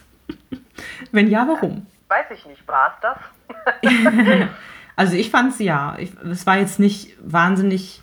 Also ich sag mal so, einige Fragen werden wir sicherlich bei dem anderen Buch, was wir gleich noch besprechen, deutlich mehr drüber zu sagen haben, sage ich jetzt mal, weil es halt so ein klassischer Thriller, Krimi, wie auch immer war, der uns halt ja auch gut gefallen hat. Also es ist immer, finde ich, noch diskussionsintensiver, wenn es entweder total polarisiert oder wenn es halt irgendwie ganz außergewöhnlich geschrieben ist oder so. Also wenn es von der Norm so ein bisschen abweicht, finde ich, dann gibt es halt noch mehr zu diskutieren. Aber grundsätzlich finde ich das jetzt nicht schlecht für einen Literaturkreis oder Buchclub oder wie auch immer. Ja, weil es halt einfach generell ein sehr gutes Buch ist. Ich habe halt aber jetzt schon irgendwie so ein bisschen so das andere Buch im Kopf, wo ich die Frage irgendwie noch deutlicher mit dem Ja beantworten Richtig. würde. Ja. Okay, dann machen wir gleich mal mit dem neuen Buch weiter. So, als nächstes haben wir Kompass ohne Norden. Ich finde ein ganz besonderes Buch. Vielleicht fassen ja. wir noch mal zu Anfang ganz kurz zusammen, worum es eigentlich geht. Es geht um Caden, der sich selbst für einen relativ normalen jungen Mann hält, also der ist irgendwie Teenageralter, aber man merkt halt als Leser relativ schnell, dass es in seinem Kopf nicht so ganz normal in Anführungsstrichen zugeht. Oder er äußert seinen Eltern gegenüber mehrfach, dass er Angst hat vor beispielsweise einem Jungen aus der Schule oder auch vor den Delfinen im Zimmer seiner Schwester. Also im Grunde hat er ziemlich viel Angst und ziemlich viel Angst auch davor, dass irgendwer ihm was antut, bis hin zum Tod eben. Das Interessante an dem Buch ist, dass quasi wir werden so in seinen Kopf mit reingeschmissen. Also er ist äh, in zwei verschiedenen Welten, würde ich fast sagen. Äh, einmal eben äh, in der Wirklichkeit, die sich aber für ihn immer bedrohlicher anfühlt, selbst in ganz normalen Alltagssituationen. Und andererseits ist er eben auf diesem Schiff, was eben nur in seinem Kopf existiert und was auf der großen Mission ist, irgendwie äh, zum Mariannengraben vorzustoßen und den zu erforschen eben. Und äh, dort trifft er eben auf alle möglichen skurrilen, einschüchternden, merkwürdigen Charaktere, die dann später tatsächlich sogar auch noch in dem Buch im realen Leben auftauchen. Genau, und schlussendlich hat er halt Schizophrenie und es ist, das Buch erzählt halt sehr einfühlsam, wie ich finde, ähm, eben wie sowas beginnen kann, was da so die Symptome sein können. Das ist jetzt natürlich nur ein Einzelfall, aber ich fand es trotzdem super interessant, gerade auch, weil wirklich dem Sohn von dem Autor das wirklich passiert ist und er sich halt sehr, sehr langsam erst wieder ins, in Anführungsstrichen, normale Leben zurückkämpfen musste, unter anderem eben auch durch Medikamention und so weiter. Also sehr eindrucksvoll, finde ich, aber auch ein bisschen verwirrend tatsächlich. Also ich weiß nicht, wie es dir ging, aber irgendwann habe ich das mal, ich sag mal, abends nach einem langen Arbeitstag angefangen zu lesen, habe so die ersten 15, 20 Seiten gelesen und dachte so, vielleicht breche ich es lieber ab. Ich war so verwirrt irgendwie von den ersten Seiten, weil man kommt zu Anfang, finde ich, als Leser gar nicht richtig zu Rande mit dem, was da so steht, weil du wirst sofort auf dieses Schiff geschmissen, du weißt gar nicht, ist das jetzt ein reales Schiff oder ist das jetzt ein fiktives Schiff und wieso sind die alle so komisch, warum sagen die so merkwürdige Sachen? Also ich persönlich kam zu Anfang irgendwie nicht so ganz klar. Erst als ich dann so nach und nach so ein roter Faden quasi rausgestellt hat zwischen realer äh, Erzählung und diesem fiktiven Erzählung auf dem Schiff sozusagen. Erst als das so ein bisschen Fleisch an die Rippen bekommen hatte, kam ich dann auch besser zurecht und habe mich besser zurechtgefunden. Ja, ich muss sagen, ich persönlich habe das so empfunden, dass in diesem Buch extrem viel los war. Ja. Das hat richtig den Kopf auch angestrengt. Ja. Und mir ging es ein bisschen ähnlich wie dir. Also am Anfang habe ich auch gedacht, oh, puh, das ist schwere Kost. Ja. Äh, ich glaube, da sind viele Dinge dabei, die habe ich auch erstmal nicht so richtig verstanden. Das wurde dann irgendwie später erst ein bisschen greifbarer, nachdem man die ersten Seiten gelesen hatte und so auch, ähm, ja, es fing halt erstmal an mit dem, was ist in seinem Kopf so ungefähr und dieses Außenrum hat gefehlt, der Kontext quasi. Was ist das ja. jetzt für einer? Was redet der da? Bis dann quasi rausgekommen ist, ah, okay, das ist das, was in seinem Kopf los ist und die reale Welt sieht so und so bei ihm aus. Ja. Ja, dann ging es uns da ja ziemlich ähnlich. Ja, also das war halt, wie gesagt, der Einstieg und bei mir war es dann eher so, dass ich auch so gegen Ende des Buches viele Sachen, wie du jetzt auch schon selber gesagt hast, haben sich miteinander dann verknüpft, mhm. aber wiederum andere nicht. Also nicht jede Person, die dort beschrieben worden ist, war dann jemand oder mhm gehörte in sein Umfeld, sei es dann später, als er dann ähm, halt im Krankenhaus, beziehungsweise wahrscheinlich eher in der Psychiatrie oder sowas war. Mhm. Wurde nicht näher beschrieben, was es jetzt genau für eine Einrichtung war. Auf jeden Fall irgendeine geschlossene Station. Mhm. Und ja, also es war auch gegen Ende, wo er dann halt medikamentös eingestellt worden ist und so weiter und so fort. Und da halt auch Leute waren, die ihm dann geholfen haben, erstmal nochmal richtiges Chaos, bevor er da irgendwie ein bisschen was ordnen konnte. Und das fand ich in dem Buch auch, das war so ein bisschen wie, kann man sich vorstellen, wie so ein Berg. Also man ging so langsam hoch, mhm. dann hat es gegipfelt und dann ist man erst langsam wieder runtergekommen. Das heißt, die, der Hauptteil des Buches war wirklich in dieser Form geschrieben, dass man auf einem Boot ist. Ganz viele Schiffsausdrücke wurden auch benutzt, mhm. sei es jetzt Richtungen oder Teile des Bootes mhm. und dann halt eben die verschiedenen Beziehungen und die ja auch alle sehr schwankend waren zu den Leuten, die er dort auf dem Boot getroffen hat. Mhm. Sei es jetzt reale Personen, Tiere oder äh, irgendwann freundet er sich ja mit der Galionsfigur an und so weiter. Also ja, ich fand in dem Buch, also ich, ich finde das Buch hat ist echt schwere Kost, weil ich glaube, dass da so viele rhetorische Mittel verwendet worden sind, dass wir wahrscheinlich, selbst wenn wir uns jetzt mit jeder Seite einzeln auseinandersetzen würden, da mhm. gar nicht hinterherkommen würden. Also unheimlich viele Vergleiche und ja, einfach, ich glaube, das sollte so ein bisschen näher bringen, wie sich das tatsächlich anfühlt. Aber auf der anderen Seite waren es halt Vergleiche, die irgendwie gar nicht gut miteinander übereingestimmt haben und dann war man wieder so. Also mich hat dieses Buch tatsächlich auch so ein bisschen aufgewühlt und verwirrt und hat einfach viel zum Denken angeregt. Und ich muss auch sagen, das Buch war jetzt nicht sonderlich dick. Ich weiß gerade nicht die Seiten, ich glaube 300 noch was Seiten hatte das. Das war auch recht groß geschrieben, viel Rand äh, mit Illustrationen und so weiter. Und dennoch hat man seine Zeit dafür gebraucht, es zu lesen, weil es halt inputmäßig so dermaßen viel war. Ja, kann ich allem total zustimmen. Also ging mir ganz genauso. Es ist ein echt anspruchsvolles Buch, obwohl das ja eigentlich, ich glaube, Raya Hansa ist eher so die Jugendreihe vom DTV Verlag. Es geht ja auch um den Jugendlichen, so ist ja nun nicht, aber wie du schon gesagt hast, das ist so also einmal emotional super mitnehmend, wie ich finde. Also man, man, man, das ist eben auch so geschrieben, dass du wirklich fühlst, was er fühlt dann manchmal. Und eben auch, ja, mit krassen Ausdrücken und so. Also da musst du schon echt wach für sein, um das zu lesen. Das kannst du nicht mal eben irgendwie nebenbei verschlingen, so, sondern das, das muss man wirklich, ist halt was Besonderes, finde ich. Und ähm, die Zeichnungen, die du gerade angesprochen hast, die sind ja von dem, äh, von Brandon Schusterman, also dem äh, betroffenen Sohn eben von dem äh, Autor. Die fand ich ganz okay, aber hätten es jetzt ehrlich gesagt für mich auch nicht unbedingt gebraucht. Ja, und wie du schon gesagt hast, also gerade das mit dem Berg fand ich jetzt auch sehr passend, weil ich auch das Gefühl hatte, das hat so einen ganz bestimmten Klimax sozusagen. Und wie gesagt, erst wird er im Alltag begleitet, sozusagen in einer ganz normalen Schule und man merkt halt, wie er sich immer mehr von seinen Freunden abkapselt, wie ihm das irgendwie alles egaler wird, wie er stundenlang durch die Stadt läuft, bis ihm die Füße bluten, so nach dem Motto, weil er einfach so rastlos irgendwie auch innerlich ist. Also er möchte nicht mehr essen, er hat, seine Gedanken sind sonst wo, er hört die Termiten im Haus in den Wänden quasi rumkrabbeln. Er, wie gesagt, äh, kriegt Wahnvorstellungen davon, dass eben die, ich glaube, die hat er sogar selber gezeichnet oder so oder hingehängt, diese Delfine im Zimmer seiner heißgeliebten Schwester, dass die eben äh, ihn so angrinsen, die haben doch irgendwie was, also da, ne, die sind ja so intelligent, da, da die planen bestimmt gerade irgendwie seine Ermordung und erstmal die von seiner Schwester und so. Also er kriegt ja richtig Angst vor seiner Umgebung und versucht das irgendwie sozusagen zu kompensieren, woran er ja sehr, sehr stark scheitert irgendwie. Und dann denkt er selbst, dass sein Nachbar irgendwie ihn mit dem Wasserschlauch oder Gartenschlauch umbringen will und so. Also der steigert sich da ja total sozusagen rein in diese, in diese Gedanken und äh, das stelle ich mir auch ehrlich gesagt ganz schön heftig vor. Und dann taucht er eben immer wieder in diese, in diese Schiffswelt ähm, ab.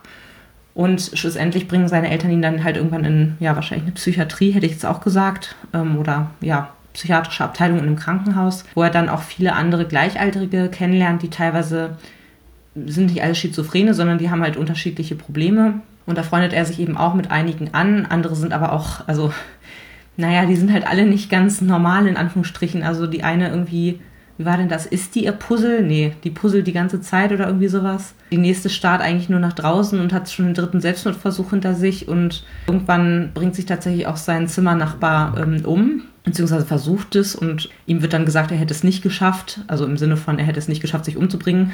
Wobei er die ganze Zeit eigentlich skeptisch bleibt, ob das stimmt, was, was die Ärzte ihm quasi sagen oder ob sie ihn nur schonen wollen. Ähm, und irgendwann, wie gesagt, äh, ja, wird er dann medikamentös so eingestellt, dass er einigermaßen stabil erstmal ist und dann eben auch mit seinen Eltern wieder nach Hause kann. Ja, und gerade diese Zeit in der Klinik, wo sie sehr viel an ihm ausprobieren und das ist wahrscheinlich auch notwendig, sag ich jetzt mal, aber das schickt ihn ja auch auf den einen oder anderen sehr, sehr wirren Gedankentrip, den er sonst vielleicht gar nicht gehabt hätte. Also das war schon echt harter Tobak, fand ich, aber auch, also ich persönlich finde halt auch, es hat meine Sicht auf jeden Fall erweitert. Also das wäre jetzt auch eine der ersten Fragen nach dem Fragenkatalog gewesen, ähm, ob das Buch irgendwie aktuelle oder ja generelle Themen anspricht und wenn ja, ähm, ob es eben dazu beigetragen hat, meine, meine und deine Sicht auf irgendetwas zu ändern oder zu erweitern. Und ich finde, es war wirklich mal ein Fenster in eine Welt oder in einen Kopf, in eine Denkweise, die ich ja so selber nie oder ja nicht selber so erlebt habe die ich aber durch diese Erzählung sehr, sehr nachvollziehbar irgendwie geschildert bekommen habe. Und das fand ich ziemlich cool, muss ich sagen. Also cool im Sinne von, ne, dass man sozusagen durch das Buch ein eine Erlebnis äh, erhält, was man selber so gar nicht erleben würde. Fand ich sehr gut geschrieben einfach. Ja, ich muss sagen, dass ich gerade oder dass ich glaube, dass gerade in der jetzigen Zeit einfach äh, psychische Erkrankungen immer mehr zunehmend sind, sei es Depression, sei es psychische Belastungen, die man oder denen man einfach ausgesetzt ist, generelle psychische Erkrankungen wie halt eben auch Schizophrenie. Und ich muss sagen, für mich hat es thematisch gerade sehr gut gepasst, weil ich äh, tatsächlich jemand in meinem näheren Umfeld habe, der an äh, Schizophrenie leidet. Mhm. Und ich habe mich, bevor wir überhaupt in irgendeiner Form über diesen, äh, über diese Idee gesprochen hatten, dass wir die gleichen Bücher lesen und dann am Ende einfach mal schauen, wie die Meinungen quasi so dazu sind. Ja. Ähm, tatsächlich sehr viel mit der Krankheit, mit den Symptomatiken, äh, dem Verlauf und so weiter äh, auseinandergesetzt. Mhm. Und das war für mich einfach auch nochmal eine total gute Möglichkeit mit diesem Buch, auch nochmal eine andere, einen anderen Verlauf quasi von Schizophrenie mitzubekommen, weil mhm. es ja halt eben schon so ein bisschen autobiografisch ist mhm. von diesem Autor, wo der Sohn das ja halt hat. Und ich muss sagen, dass ich glaube, dass Schizophrenie ein Thema ist, über das sehr viele Leute nicht Bescheid wissen. Ja. Die wissen überhaupt nicht, um was es da geht bei dieser Krankheit. Wird dann häufig irgendwie als Irre abgetan oder als Wahnsinn, wurde es ja auch schon beschrieben haben übrigens tatsächlich viele Maler darunter gelitten, mhm. äh, interessanterweise, also häufig anscheinend irgendwie mit sehr viel Kreativität verbunden. Mhm. Ja, und das ist halt einfach spannend zu sehen, wie unterschiedlich auch dieser Krankheitsverlauf sein kann, mhm. was für Symptome so ein äh, Schizophrenie-Erkrankter überhaupt hat und wie sich das Ganze äußert, was es auch mit der Familie macht, mit den Leuten, äh, die mit dem in Kontakt sind und natürlich auch mit der Person selber. Mhm benutzt der Autor das Buch, um seine Sichtweise und Meinung über bestimmte Themen auszudrücken? Ja, würde ich sagen, ganz klar, ne? Also hat er selber so erlebt und beziehungsweise wahrscheinlich nicht genau so, aber halt ähnlich. Und ich denke, dass er einfach auch seinem Sohn eine Plattform geben wollte, äh, zum einen über oder allgemein über Schizophrenie aufzuklären, wahrscheinlich ein Stück weit und eben ne, dieses Thema ähm, ja mehr aufs Tablett zu bringen. Ich meine, seine Sichtweise oder Meinung fand ich, hat man jetzt nicht also würde ich sagen, habe ich nicht rauslesen können. Ich glaube, es war eher eine Art halt, Schilderung. In den Episoden, wo es halt beschrieben worden ist mit dem Schiff, war es ja eher beschreibend. Richtig. Ne? Also, ja.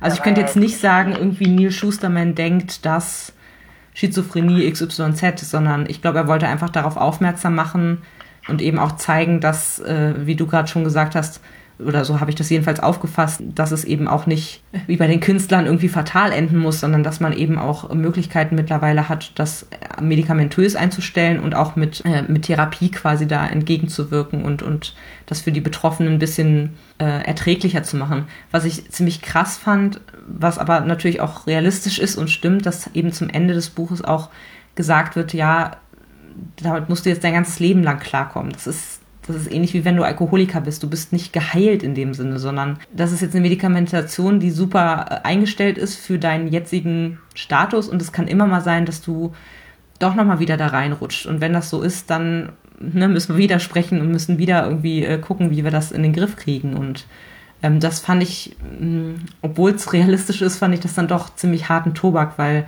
sich das vorstellen zu müssen, auch als Elternteil vielleicht, dass das Kind irgendwie sowas hat, und du ihm im Grunde nur bedingt helfen kannst und das eben sein ganzes Leben lang über eine Rolle spielen wird, das, das finde ich schon ganz schön hart, muss ich sagen. Ja klar, diese Perspektive und die Aussicht da drin, muss man auch ganz klar sagen, das ist jetzt kein Buch, was man mal eben liest und was Spaß und Freude verbreitet, sondern äh, man wird sich wirklich über einiges bewusst und kann Dinge auch nachvollziehen. Also mhm. nach dem Buch war das erstmal für mich so, erstmal ausatmen, erstmal drüber nachdenken. Mhm. Auch nicht nur nach, sondern auch immer, wenn man mal wieder ein Kapitel gelesen hat. Oder ja, das ist, ist bestimmt auch kein einfaches Thema, sei es halt für den Patienten selber oder halt äh, für die ja, Leute, die damit auch mit umgehen müssen. Mhm.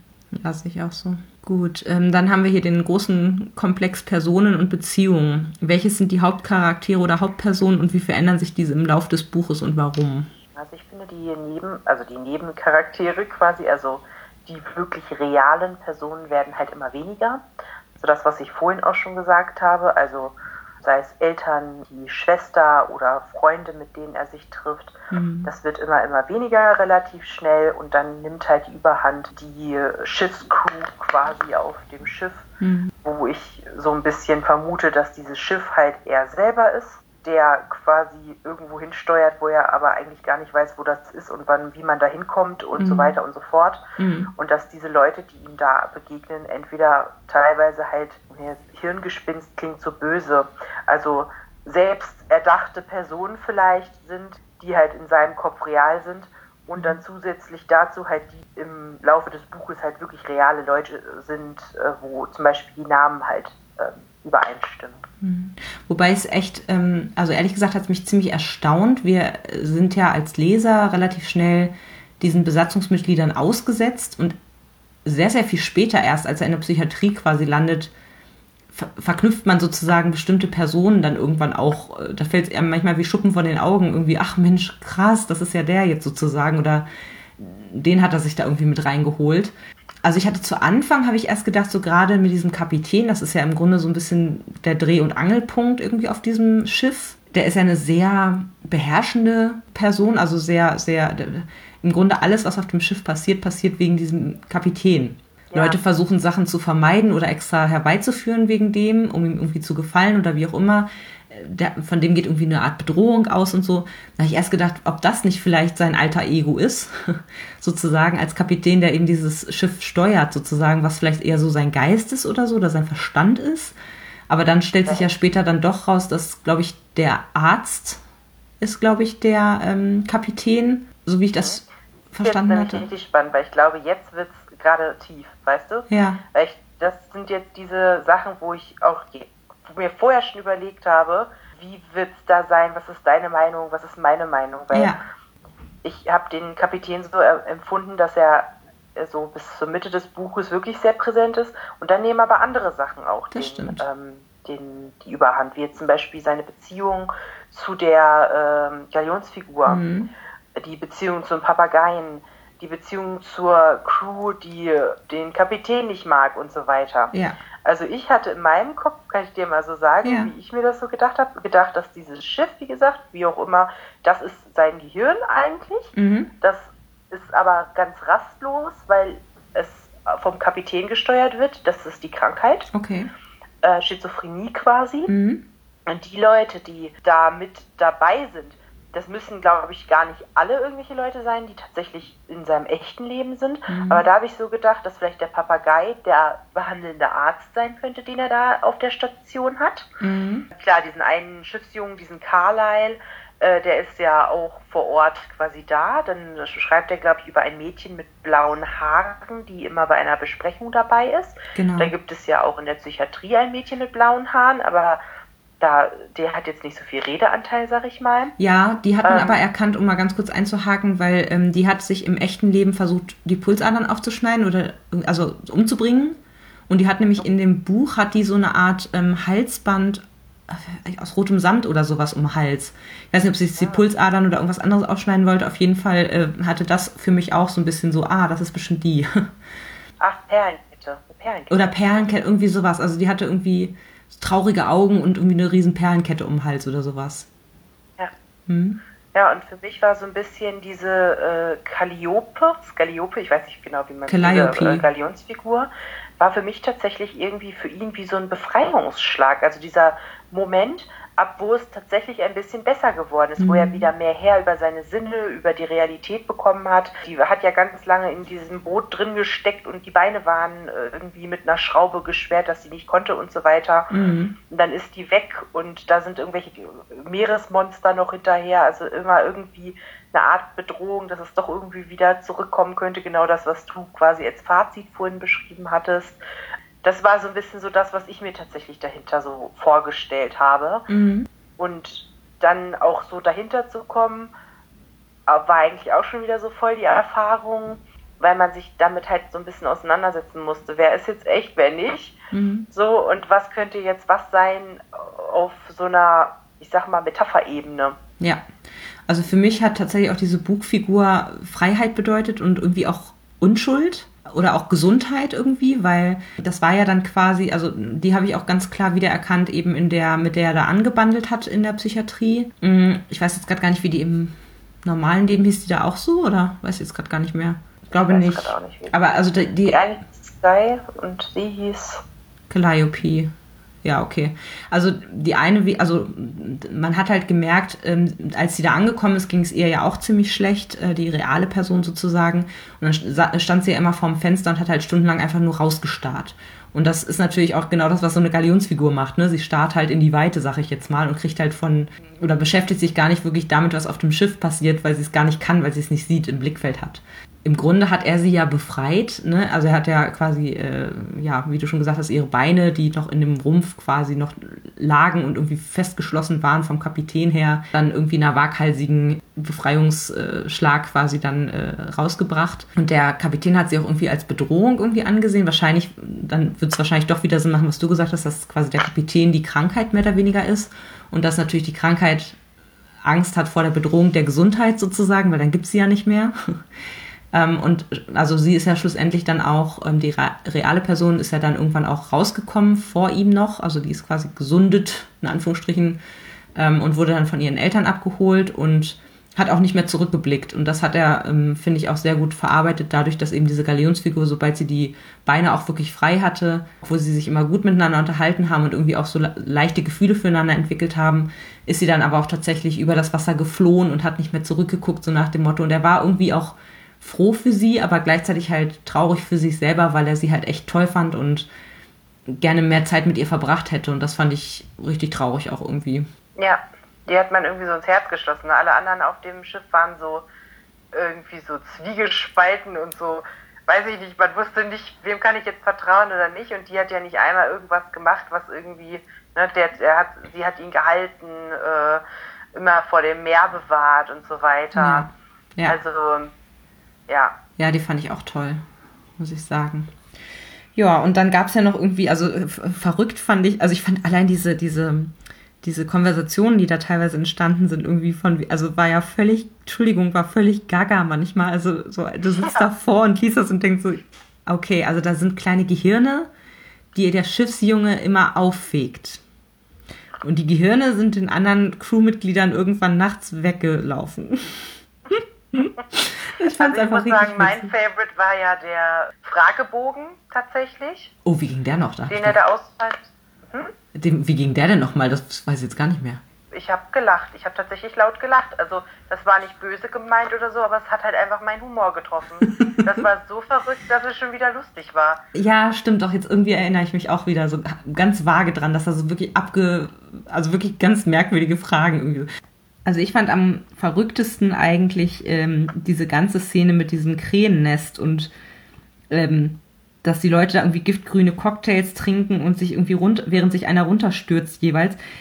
Das Ganze hat ja auch irgendwie in der Realität äh, ein Pendant gehabt, in dem Sinne, dass sie irgendwie in Las Vegas waren und dort irgendwie ähm, ja so ein, so ein Freefall Tower oder sowas war, wo man sich als, äh, wie heißt es, als Besucher quasi runterstürzen kann, während die anderen in der Bar sitzen und irgendwelche Cocktails schlürfen so. Ja. Das fand ich irgendwie auch sehr verrückt. Auch. Und, aber auf der anderen Ebene, also ja, da hast du auch völlig recht, da habe ich auch direkt dran gedacht, aber auf der anderen Ebene, wenn man es wieder auf den Kapitän bezieht, der ja da auch sehr gegen wettert, dass das ja gar nicht gut wäre und so weiter, das alles zu trinken und so. Ja.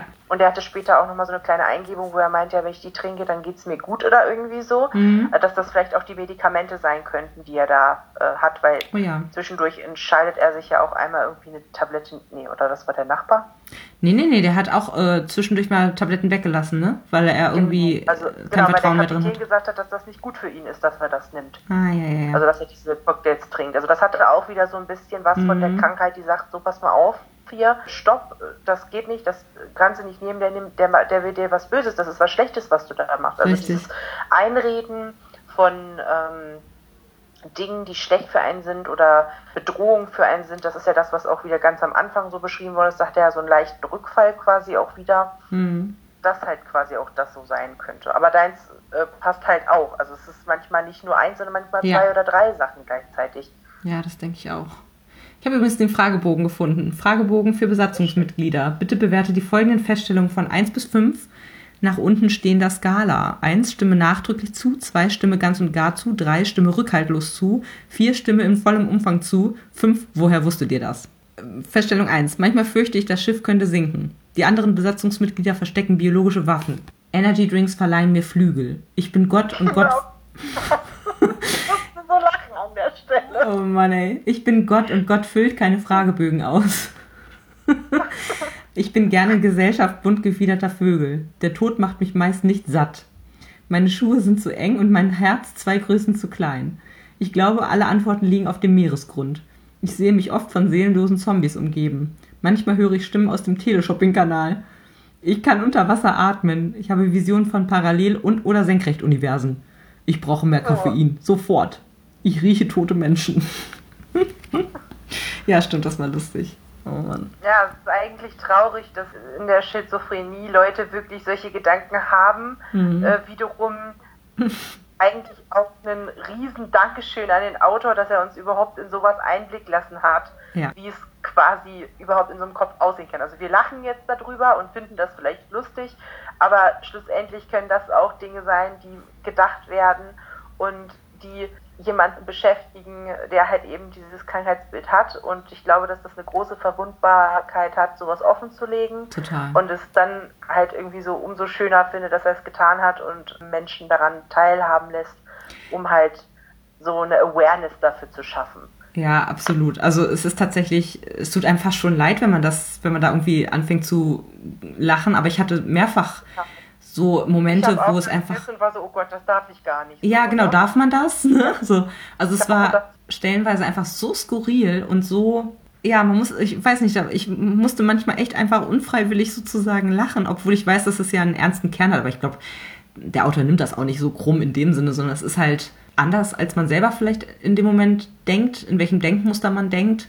Also wie gesagt, ich fand das mit den Gehirnen beispielsweise mega witzig. So diese Vorstellung, dass da irgendwie äh, statt, statt Ratten irgendwie so Winzgehirne rumlaufen, irgendwie, die sich einfach von ihren äh, Besatzern quasi verabschiedet haben oder auch diese, diese Teermasse, die das alles zusammenhält und die irgendwie so ihr Eigenleben hat und so. Also es waren manchmal so skurrile Sachen und auch wirklich, wirklich skurrile äh, Konversationen, die die Leute miteinander geführt haben, dass ich echt daneben saß und dachte so, was lese ich hier gerade? das ist so, das ist so durch. hatte man ganz, ganz häufig. Und wenn man dann aber wieder, sag ich mal, auf wirklich so einer, ich habe mich so, wenn ich mich dann im Nachhinein damit beschäftigt habe, wie nochmal in der Schule zurückversetzt gefühlt, ja. wo man diese ganzen rhetorischen Mittel irgendwie vor sich hat und sich so denkt, ah ja, okay, das könnte das sein mhm. und da könnte da, er da das, das mit gemeint haben. Also es ist halt einfach unheimlich wertvoll mhm. an Inhalt quasi, aber genauso makaber ist es teilweise auch zu lesen. Ja. Also äh, um nochmal auf die Grundfrage zurückzukommen, also es gibt ja Hauptcharaktere und dann eben, oder beziehungsweise einen Hauptcharakter und dann sehr, sehr viele Nebencharaktere im realen wie im fiktiven. Und die haben sich im Laufe des Buches schon auch verändert. Also gerade die realen Kinder, vor allen Dingen auch, die da mit ihm in der Psychiatrie sind. Einige verbessern sich, wie eben diese äh, Sky äh, oder wie sie hieß, die dann auch wirklich das äh, Haus schon mal verlassen kann. Andere, ja, denen geht's eben nicht so gut, wie der eine Nachbar, der sich da irgendwie versucht umzubringen. Und er selber, muss man auch sagen, also erst kapselt er sich sehr von seiner realen Welt ab und geht immer stärker in die fiktive Welt rein, in seine, in seine Gedankenwelt. Und später ist es dann nochmal, ne, wie du schon beschrieben hast, wie so eine Kurve irgendwie wieder genau andersrum. Also dann fängt er eben doch nochmal irgendwie an und spricht mit seiner Schwester und kann dann irgendwann ja auch wieder nach Hause zurück sozusagen. Und er fängt auch irgendwann an und, und spricht mehr oder weniger stärker auf Augenhöhe mit den behandelnden Ärzten vor allen Dingen auch, fand ich. Oder auch ich weiß noch, einmal äh, ist er da in diesem Stuhlkreis, in diesem Therapie, in dieser Gruppentherapie und diese, ähm, das Mädchen, was eben sich schon versucht hat umzubringen, die spricht halt immer wieder darüber und spricht auch immer wieder über die Ursache, dass ähm, ich glaube, sie irgendwie vergewaltigt wurde oder so von irgendeinem Familienmitglied. Ähm, und es hängt aber auch allen schon richtig zum Hals raus, weil sie es halt mit denselben Worten mehr oder weniger jedes Mal wieder genauso auf den Tisch bringt, dass es einfach nicht vorwärts geht. Also es einfach auch kein Fortschritt sozusagen dadurch erzielt wird. Mm, und dann ist er der Einzige, der sozusagen die Eier in der Hose hat oder vielleicht dem es auch egal genug ist, sag ich jetzt mal. Ja, auch war wirklich irgendwie zu sagen, so ganz ehrlich, meinst du denn, das bringt was, wie du jetzt hier darüber sprichst? Also, dass du immer dich im Kreis drehst und immer wieder dasselbe irgendwie diskutierst? Oder bringt das eigentlich für dich gerade gar nichts, weil irgendwie nervt es? Das ja, also das merkt man auch in den Sequenzen, wo es wieder quasi zurück aufs Schiff geht, dass er einfach viel selbstreflektierter ist und ja, für sich wieder Eintritt mehr. Ja. Ja, er wird auf jeden Fall auch äh, selbstbewusster, finde ich. Und bietet da dem Kapitän auch das ein oder andere Mal die Stirn und hat halt nicht mehr so viel Angst. Ne? Das Angst, so diese, diese Angst ist ja tatsächlich im ersten Teil des Buches super beherrschend, weil er ja wirklich, der fischelt sich ja vor allem und jedem sozusagen, weil ihm das alles super bedrohlich irgendwie vorkommt. Ja, das ist übrigens auch eine der Symptomatiken von Schizophrenie. Also mhm. diese dauerhafte Angst vor etwas, was gar nicht da ist tatsächlich. Und diese Angst geht dann darüber hinaus, dass man Stimmen hört und ähm, sich Leute und äh, Bilder und Schatten und so weiter vorstellt, dass sie wirklich da sind. Krass. Mhm. Ja, oh Gott, ganz schlimm. Dann war hier noch eine Frage, gelingt es dem Autor, die Charaktere im Buch interessant und lebensnah darzustellen? Sind sie und ihre Beziehung zueinander glaubwürdig? Haben wir jetzt auch schon so ein bisschen am Rand äh, kurz behandelt. Also es gibt ja verdammt viele Charaktere und die sind auch alle, glaube ich, sehr also ja, wie gesagt, ich kenne mich wahrscheinlich auch noch weniger aus als du, weil du nochmal extra recherchiert hast. Auch schon vorher, wie du ja vorhin gesagt hast, aber also für mich waren sie sehr lebensnah gezeichnet, einfach auch deswegen, weil er ja selber so ein bisschen ähm, Erfahrung eben auch gerade mit der Schizophrenie hat, aber auch alle anderen, die so, die mit in der Psychiatrie waren, fand ich jetzt waren alle ja sehr lebhaft irgendwie gezeichnet. Er hat sich auf gar nicht wahnsinnig viele irgendwie besch also er hatte, er hatte eigentlich gar nicht so viele Nebencharaktere mit dabei, fand ich. Also es war ja eine Handvoll, die ein bisschen besser beschrieben wurde. Aber die fand ich ehrlich gesagt gut gezeichnet und ja, interessant. Naja, also äh, ja, dadurch, dass sie halt alle ihre eigene Geschichte und eigene Krankheitsbilder schlussendlich hatten, in die ist er jetzt gar nicht so tief dann eingestiegen, ne, weil es ja um die Hauptperson eigentlich primär ging. Aber ich fand das auch mit den Beziehungen und so weiter, also fand ich eigentlich ganz, ganz glaubwürdig und gut gelöst. Ja, ich muss sagen, also erstmal gab es für mich so zwei Realitäten. Und das, was du jetzt gerade beschrieben hast, wäre für mich jetzt eher die Realität, also die quasi außen stattfindet, also die tatsächliche mhm. Realität. Ja. Da würde ich dir jetzt voll zustimmen, muss aber sagen, bei seiner Realität, die in seinem Kopf ist, mhm. durch die Krankheit bedingt, fand ich es teilweise nicht ganz nachvollziehbar. Mhm.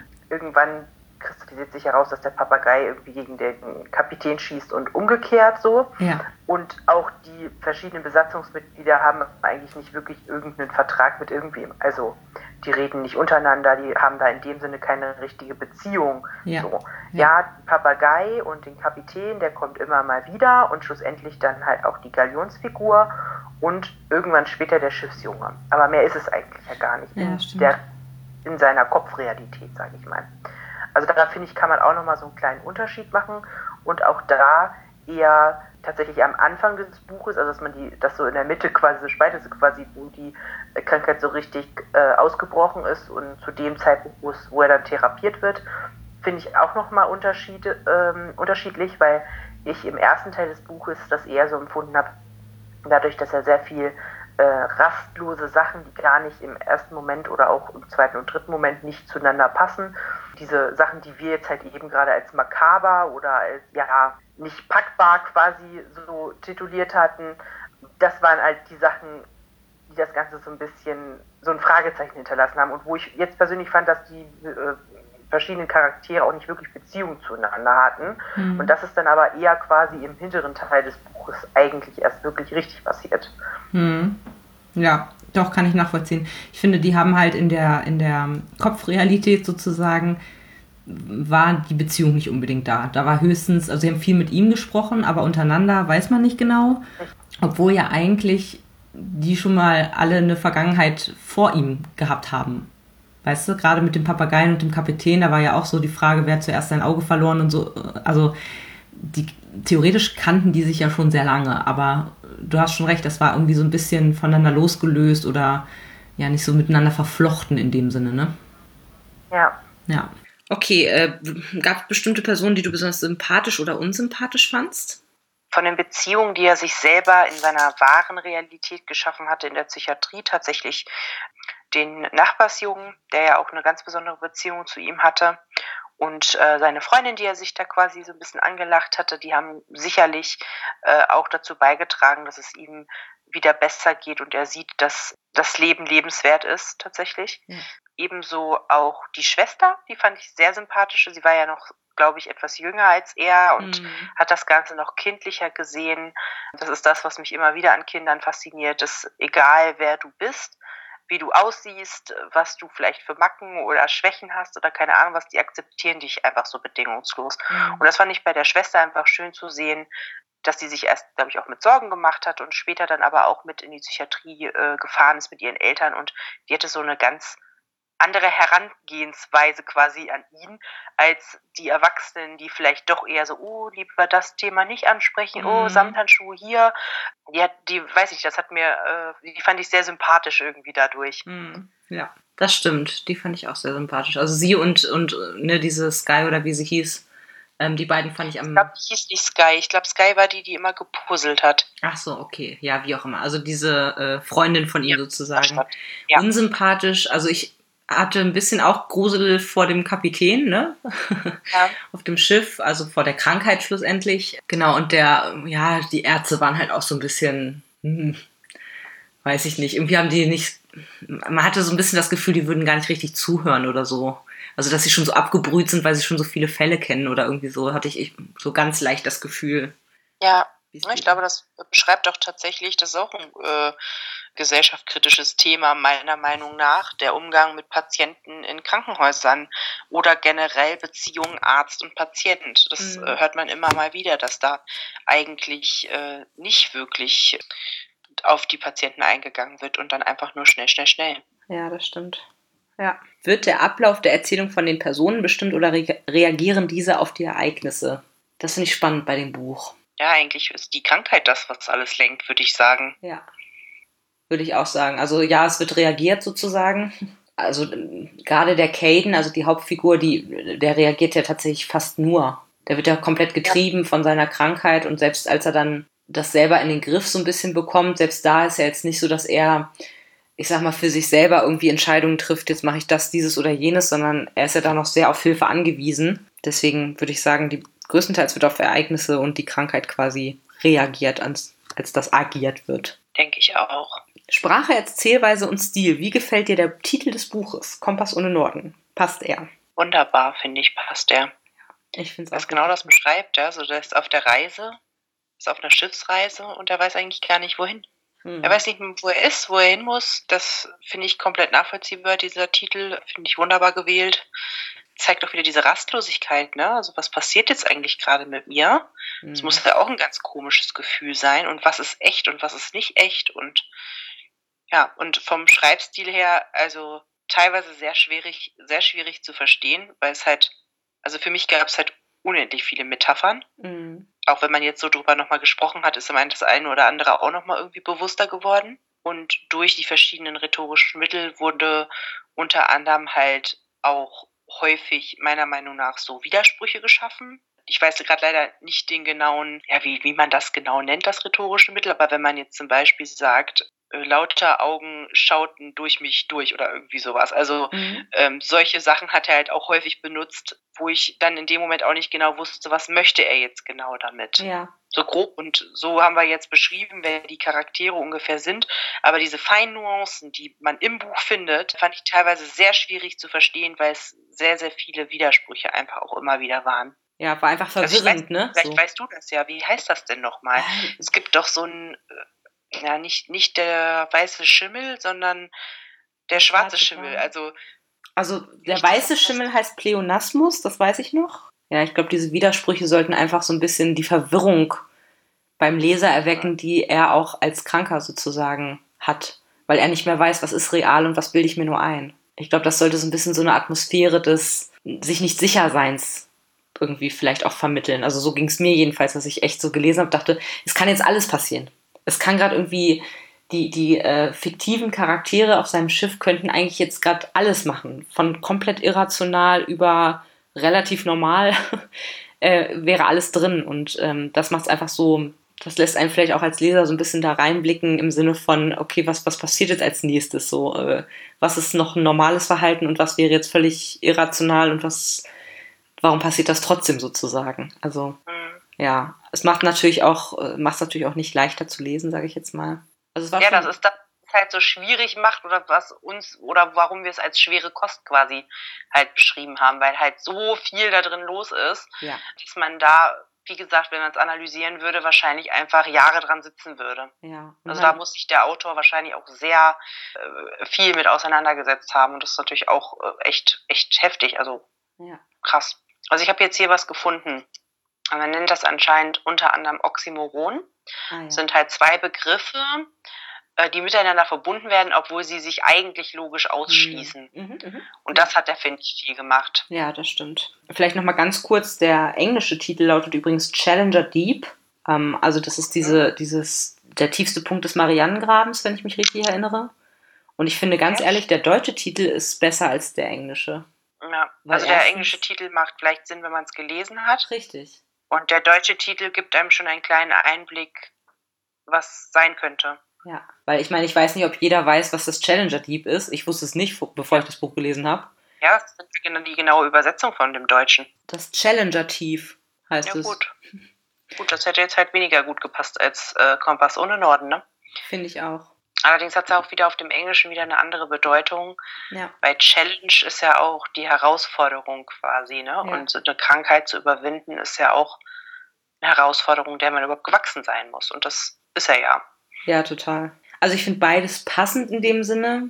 Aber ich würde auch sagen, also ich glaube, die Deutschen kennen es nicht, also oder ich zumindest nicht. Also mir hätte jetzt äh, irgendwie Challenger Tief oder Reise zum tiefsten Punkt des Ozeans oder sowas deutlich weniger gut gefallen oder hätte mich weniger angesprochen als Kompass ohne Norden. Ich finde das schon sehr passend. Es hat irgendwie diesen Bezug zur Seefahrt, weil man ja den Kompass unter anderem eben auch zum Navigieren benutzt hat, doch auch auf See aber gleichzeitig eben auch ja für den Alltag irgendwie Sinn macht. Also das ist jetzt was, was sehr barrierefrei, sag ich jetzt mal, ist. Ich finde den Titel ja. deutlich besser als den englischen, ehrlich gesagt. Gut, über den Schreibstil haben wir gesprochen. Gelingt es dem Autor Spannung aufzubauen? Das ist ja hier nicht unbedingt nötig, finde ich. Gelingt ihm auch nicht unbedingt. Also es war jetzt nicht so, dass ich irgendwie total gefangen war oder so. Wie ging es dir?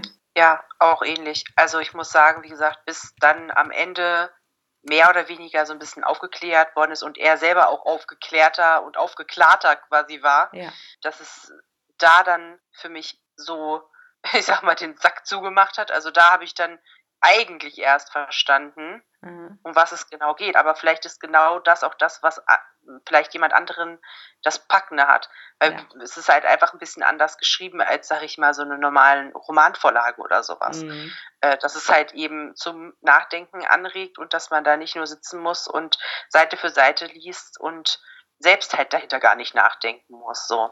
Also, ich also das ist.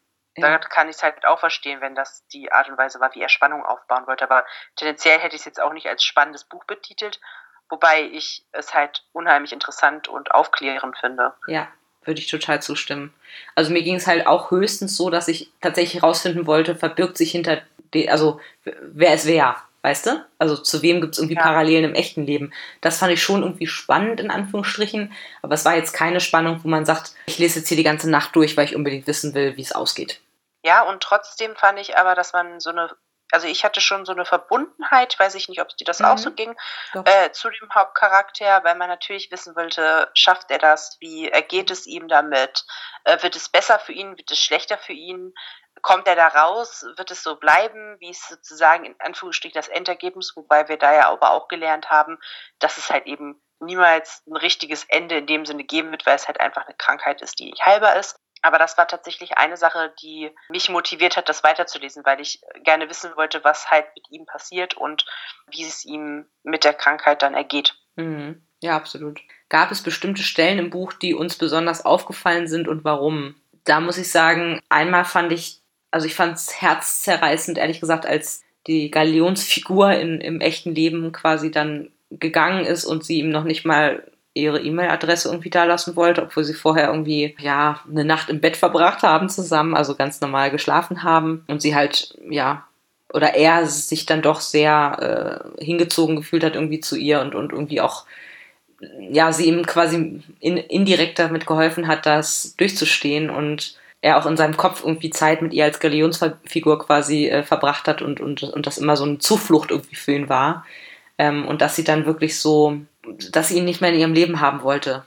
Das ist mir irgendwie doch auch aufgefallen oder, oder ja, fand ich irgendwie im Nachgang sehr auffällig, so als Szene in dem Sinne. Ich muss sagen, ich hatte jetzt gar nicht so einen Moment oder so, wo ich das besonders emotional so empfunden habe, aber generell immer wieder fasziniert war von der Art und Weise, wie die Kopfrealität überhand genommen hat. Ja.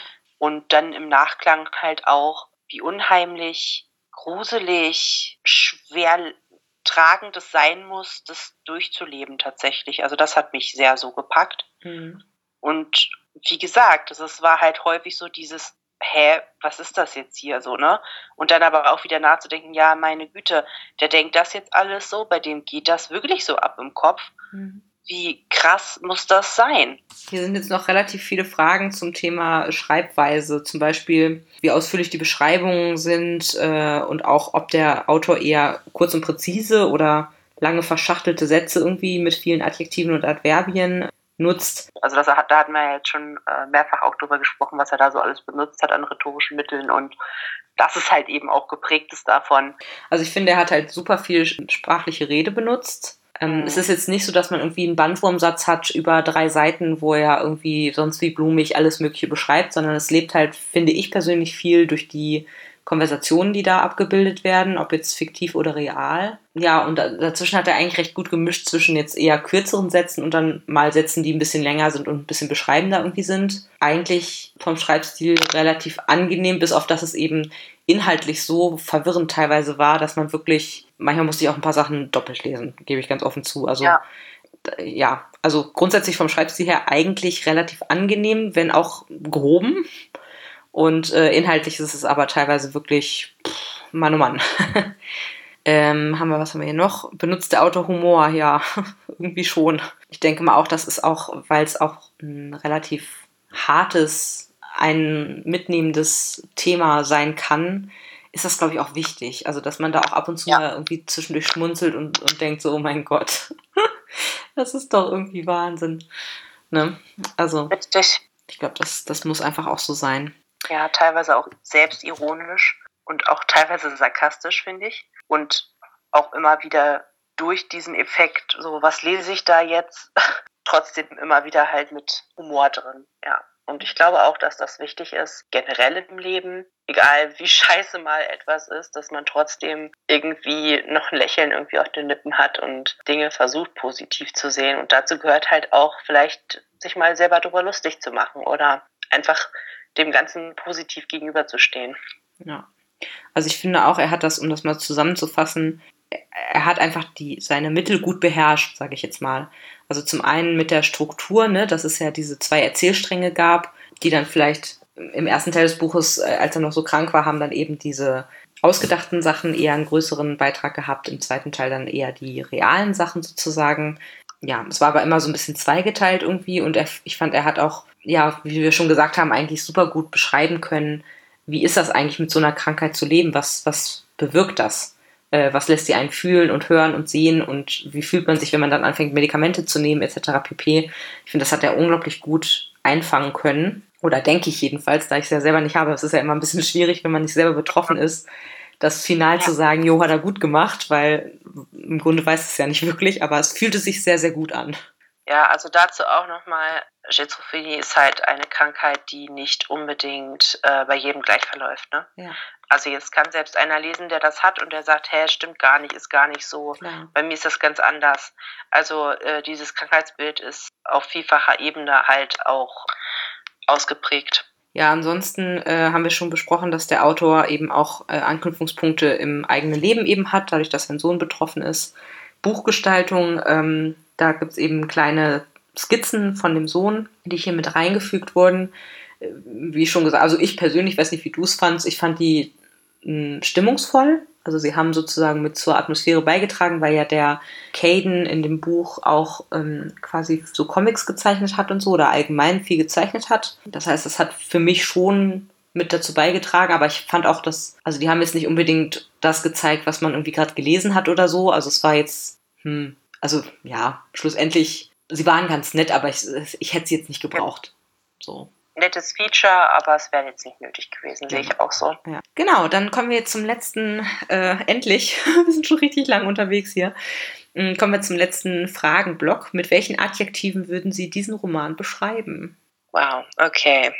Wirr, viel, im Sinne von viel los, ne? Ja. Spannend, aufklärend und emotional Gerade die letzten beiden würde ich absolut auch so sehen. Also für mich war es auch eine ziemliche, ein emotionales Buch, was ganz viel Aufklärung äh, bietet und was so ein bisschen so ein Fenster in eine andere Welt ermöglicht. Also Perspektiven öffnend, sag ich jetzt mal. Hat dich das Buch emotional berührt oder beschäftigt? Können wir, glaube ich, auch beide mit Ja beantworten, ne? Ja. Es ist so ein Nachdenkbuch. Man, das kann man auch nicht in einem Rutsch irgendwie durchlesen, sondern da muss man auch mal eine Nacht drüber schlafen.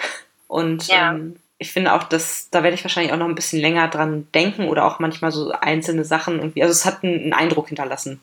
Das ist jetzt kein genau, Buch, was man irgendwie. Mit einem, ähm, ich finde auch, dass darüber jetzt nochmal zu sprechen tatsächlich auch nochmal einiges losgelöst hat so. Mhm. Weiß nicht, ob es dir da auch so geht, aber einige Sachen, die du so gesagt hast oder wo man selber, wenn man es jetzt laut ausgesprochen hat, quasi nochmal so drüber nachgedacht hat, wie Dinge miteinander verbunden waren, bei ihm jetzt speziell, ja, die haben halt einfach so ein bisschen Eindruck hinterlassen. Würde ich äh, dir auch zustimmen und ja. Ja, finde ich auch. Also gerade nochmal so die unterschiedlichen Interpretationen irgendwie zu haben, finde ich super, super spannend. Wie bewertest du das Ende des Buches? Also mehr oder weniger ist es ja ein offenes Ende, weil er ja irgendwann zwar aus dieser Psychiatrie rauskommt, aber wie der eine Arzt, der auch beschrieben hat, der das ja selber wohl auch hat, sind auch immer wieder Episoden und sozusagen Schübe, die sich halt durch verschiedene Lebensumstände tatsächlich auch ändern können. Also äußere Einflüsse triggern tatsächlich auch dieses Krankheitsbild. Das heißt, wenn es für ihn gut läuft, war es das sozusagen. Aber höchstwahrscheinlich ist, dass er durch Stress zum Beispiel ist auch ein großer Trigger bei äh, Schizophrenie mhm. oder körperliche Beschwerden und so weiter. Ja, Änderungen im Umfeld und so können alle wieder dazu herbeiführen, dass diese Krankheit wieder stärker ausbricht und äh, dann halt eben wieder medikamentös quasi eingestellt werden muss. Das wird, wie gesagt, nie weg sein, wie wir vorhin halt auch schon einmal so als Fazit hatten. Und daher ist es in dem Sinne jetzt kein Abschlussende, sondern tatsächlich ein offenes Ende, wenn man so will. Hm. Ja, das äh, finde ich auch. Also es war irgendwie schon hoffnungsvoll, aber auch mit einem Dämpfer. Also eigentlich ja, realistisch, aber schade irgendwie, weil man wünscht sich natürlich für ihn, dass jetzt alles tutti ist und alles, ne, so, aber es, die Welt ist halt kein Ponyhof, so. Ja, ich finde tatsächlich jetzt das Wort realistisch ziemlich treffend, ja. wie du jetzt gesagt hast. Also es ist ein realistisches Ende. Hier nochmal eine interessante Frage. Ähm, hat sie das Buch an andere Bücher, die sie gelesen haben, erinnert? Da habe ich tatsächlich gerade mal ein bisschen drüber nachgedacht, während du gesprochen hast. Und bei mir wären es jetzt keine anderen Bücher, aber ich habe zwei Filme, an die es mich irgendwie erinnert. Oder das eine ist eine Serie. Und zwar ähm, einmal gibt es ja, ähm, wie heißt die jetzt nochmal? Diese Serie, wo Claire Danes mitspielt und so ein äh, Rothaariger, der Gefangener von Terroristen war und dann und der war aber eigentlich irgendwie bei, beim Militär und dann wurde er wieder freigelassen und war dann irgendwie so eine Art Doppelspion. Homeland hieß die Serie. Und da war eben, Claire Danes hat einen Charakter gespielt, die manisch-depressiv war das heißt, glaube ich, so, wo du quasi äh, Phasen hast, wo du himmelhoch jauchzend total happy bist und mega viel schaffst und total produktiv bist und überhaupt nicht mehr schläfst und nicht mehr isst und darauf folgen dann eben so Episoden von äh, Depressionen, wo du nicht mehr aus dem Bett kommst, wo du irgendwie antriebslos bist, wo du sonst was für Gedanken entwickelst, wo du einfach völlig fertig bist.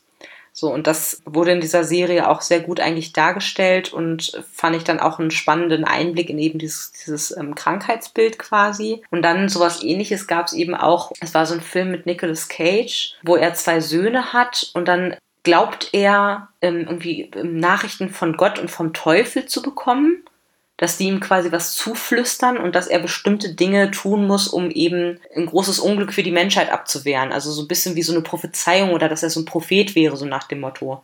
Und schlussendlich ist es dann irgendwie so, dass er einen Mann, glaube ich, umbringt, weil er glaubt, dass Gott ihm das gesagt hat. Irgendwie so. Und das war, glaube ich, auch, das ging in Richtung ja, Schizophrenie, glaube ich, auch. Das weiß ich noch, das war so, so nach dem Motto, er, er dachte, das wäre ein Dämon, dieser Mann, den er umgebracht hat, und dass es deswegen rechtens wäre. So, und das, das äh, fand ich auch, es war richtig gut gespielt. Es gibt ja so Filme von Nicolas Cage, wo er richtig schlecht ist und welche, wo er wirklich, wirklich gut ist. Und das war ein Film, der mich auf jeden Fall zum Nachdenken sehr angeregt hat. Den fand ich echt, es war mal so, so ein Psychothriller auf andere Art und Weise irgendwie, weil du hast ihn irgendwie nachvollziehen können. Gleichzeitig hat er da irgendwie gerade furchtbare Dinge getan und eigentlich war es nur sein Kopf, in dem dieser Mann ein böser Mann war, sozusagen. Und er war gar nicht böse, sondern er war eigentlich das Opfer und der andere der Täter. Das fand ich ehrlich gesagt ganz, ganz cool. Da erinnert mich das so ein bisschen dran. Also ich habe jetzt tatsächlich keine direkten Vergleiche, aber dadurch, dass ich mich halt eben mit der Krankheit beschäftigt habe, hat das so ein bisschen in meine damit reingespielt, sag ich mal. Ja. Die nächste Frage wäre auch äh, der Bezug zu persönlichen Erfahrungen, aber ich glaube, ähm, das vertiefen wir jetzt nicht. Das muss ja jetzt nicht äh, jeder irgendwie wissen, wer was wie, warum und äh, es reicht ja, wenn du sagst, dass es irgendwie jemand in deinem Bekanntenkreis quasi ist oder in deinem Umkreis und mhm. dass man den Personen dann vielleicht auch versuchen möchte zu helfen oder irgendwie das besser auch vor allem zu verstehen. Ja, vor allem das auch nachzuvollziehen. Ne? Ich finde halt gerade, was ich direkt auch am Anfang gesagt habe, dass egal welche psychischen Erkrankungen es äh, gibt und äh, mit den Leuten quasi umgehen müssen, das ganz wichtig, da auch drüber zu sprechen und da auch so eine Offenheit einfach drüber zu haben. Ja, und äh, dementsprechend hat das Buch nun äh, völlig äh, quasi so gerade in mein Schema auch reingepasst. Und äh, ich bin auch sehr dankbar, dass ich das jetzt gelesen habe und äh, finde es einfach ein sehr wertvolles Buch und mal eben halt ein Buch, was ich sag mal schwerere Kost ist, als jetzt sich irgendeinen fiktiven Roman halt reinzuziehen. Mhm. Ja, finde ich auch. Würdest du das Buch weiterempfehlen oder verschenken? Kommt so ein bisschen halt drauf an, ne? Also ich würde das jetzt nicht irgendwie, keine Ahnung, meiner äh, Teenager-Nichte oder sowas schenken. Da wäre es, glaube ich, wieder nicht so angebracht. Aber ich glaube halt, dass gerade für Menschen, die das ähm, verstehen wollen, nachvollziehen wollen, sich auch ähm, über das Thema äh, die Krankheit Schizophrenie quasi erkundigen wollen, dass das vielleicht gar nicht so verkehrt ist, sich das halt ähm, durchzulesen. Aber ich glaube, dass das halt ein sehr spezielles Buch ist. Empfehlen würde ich es auf jeden Fall. Verschenken fände ich jetzt tatsächlich eher schwierig.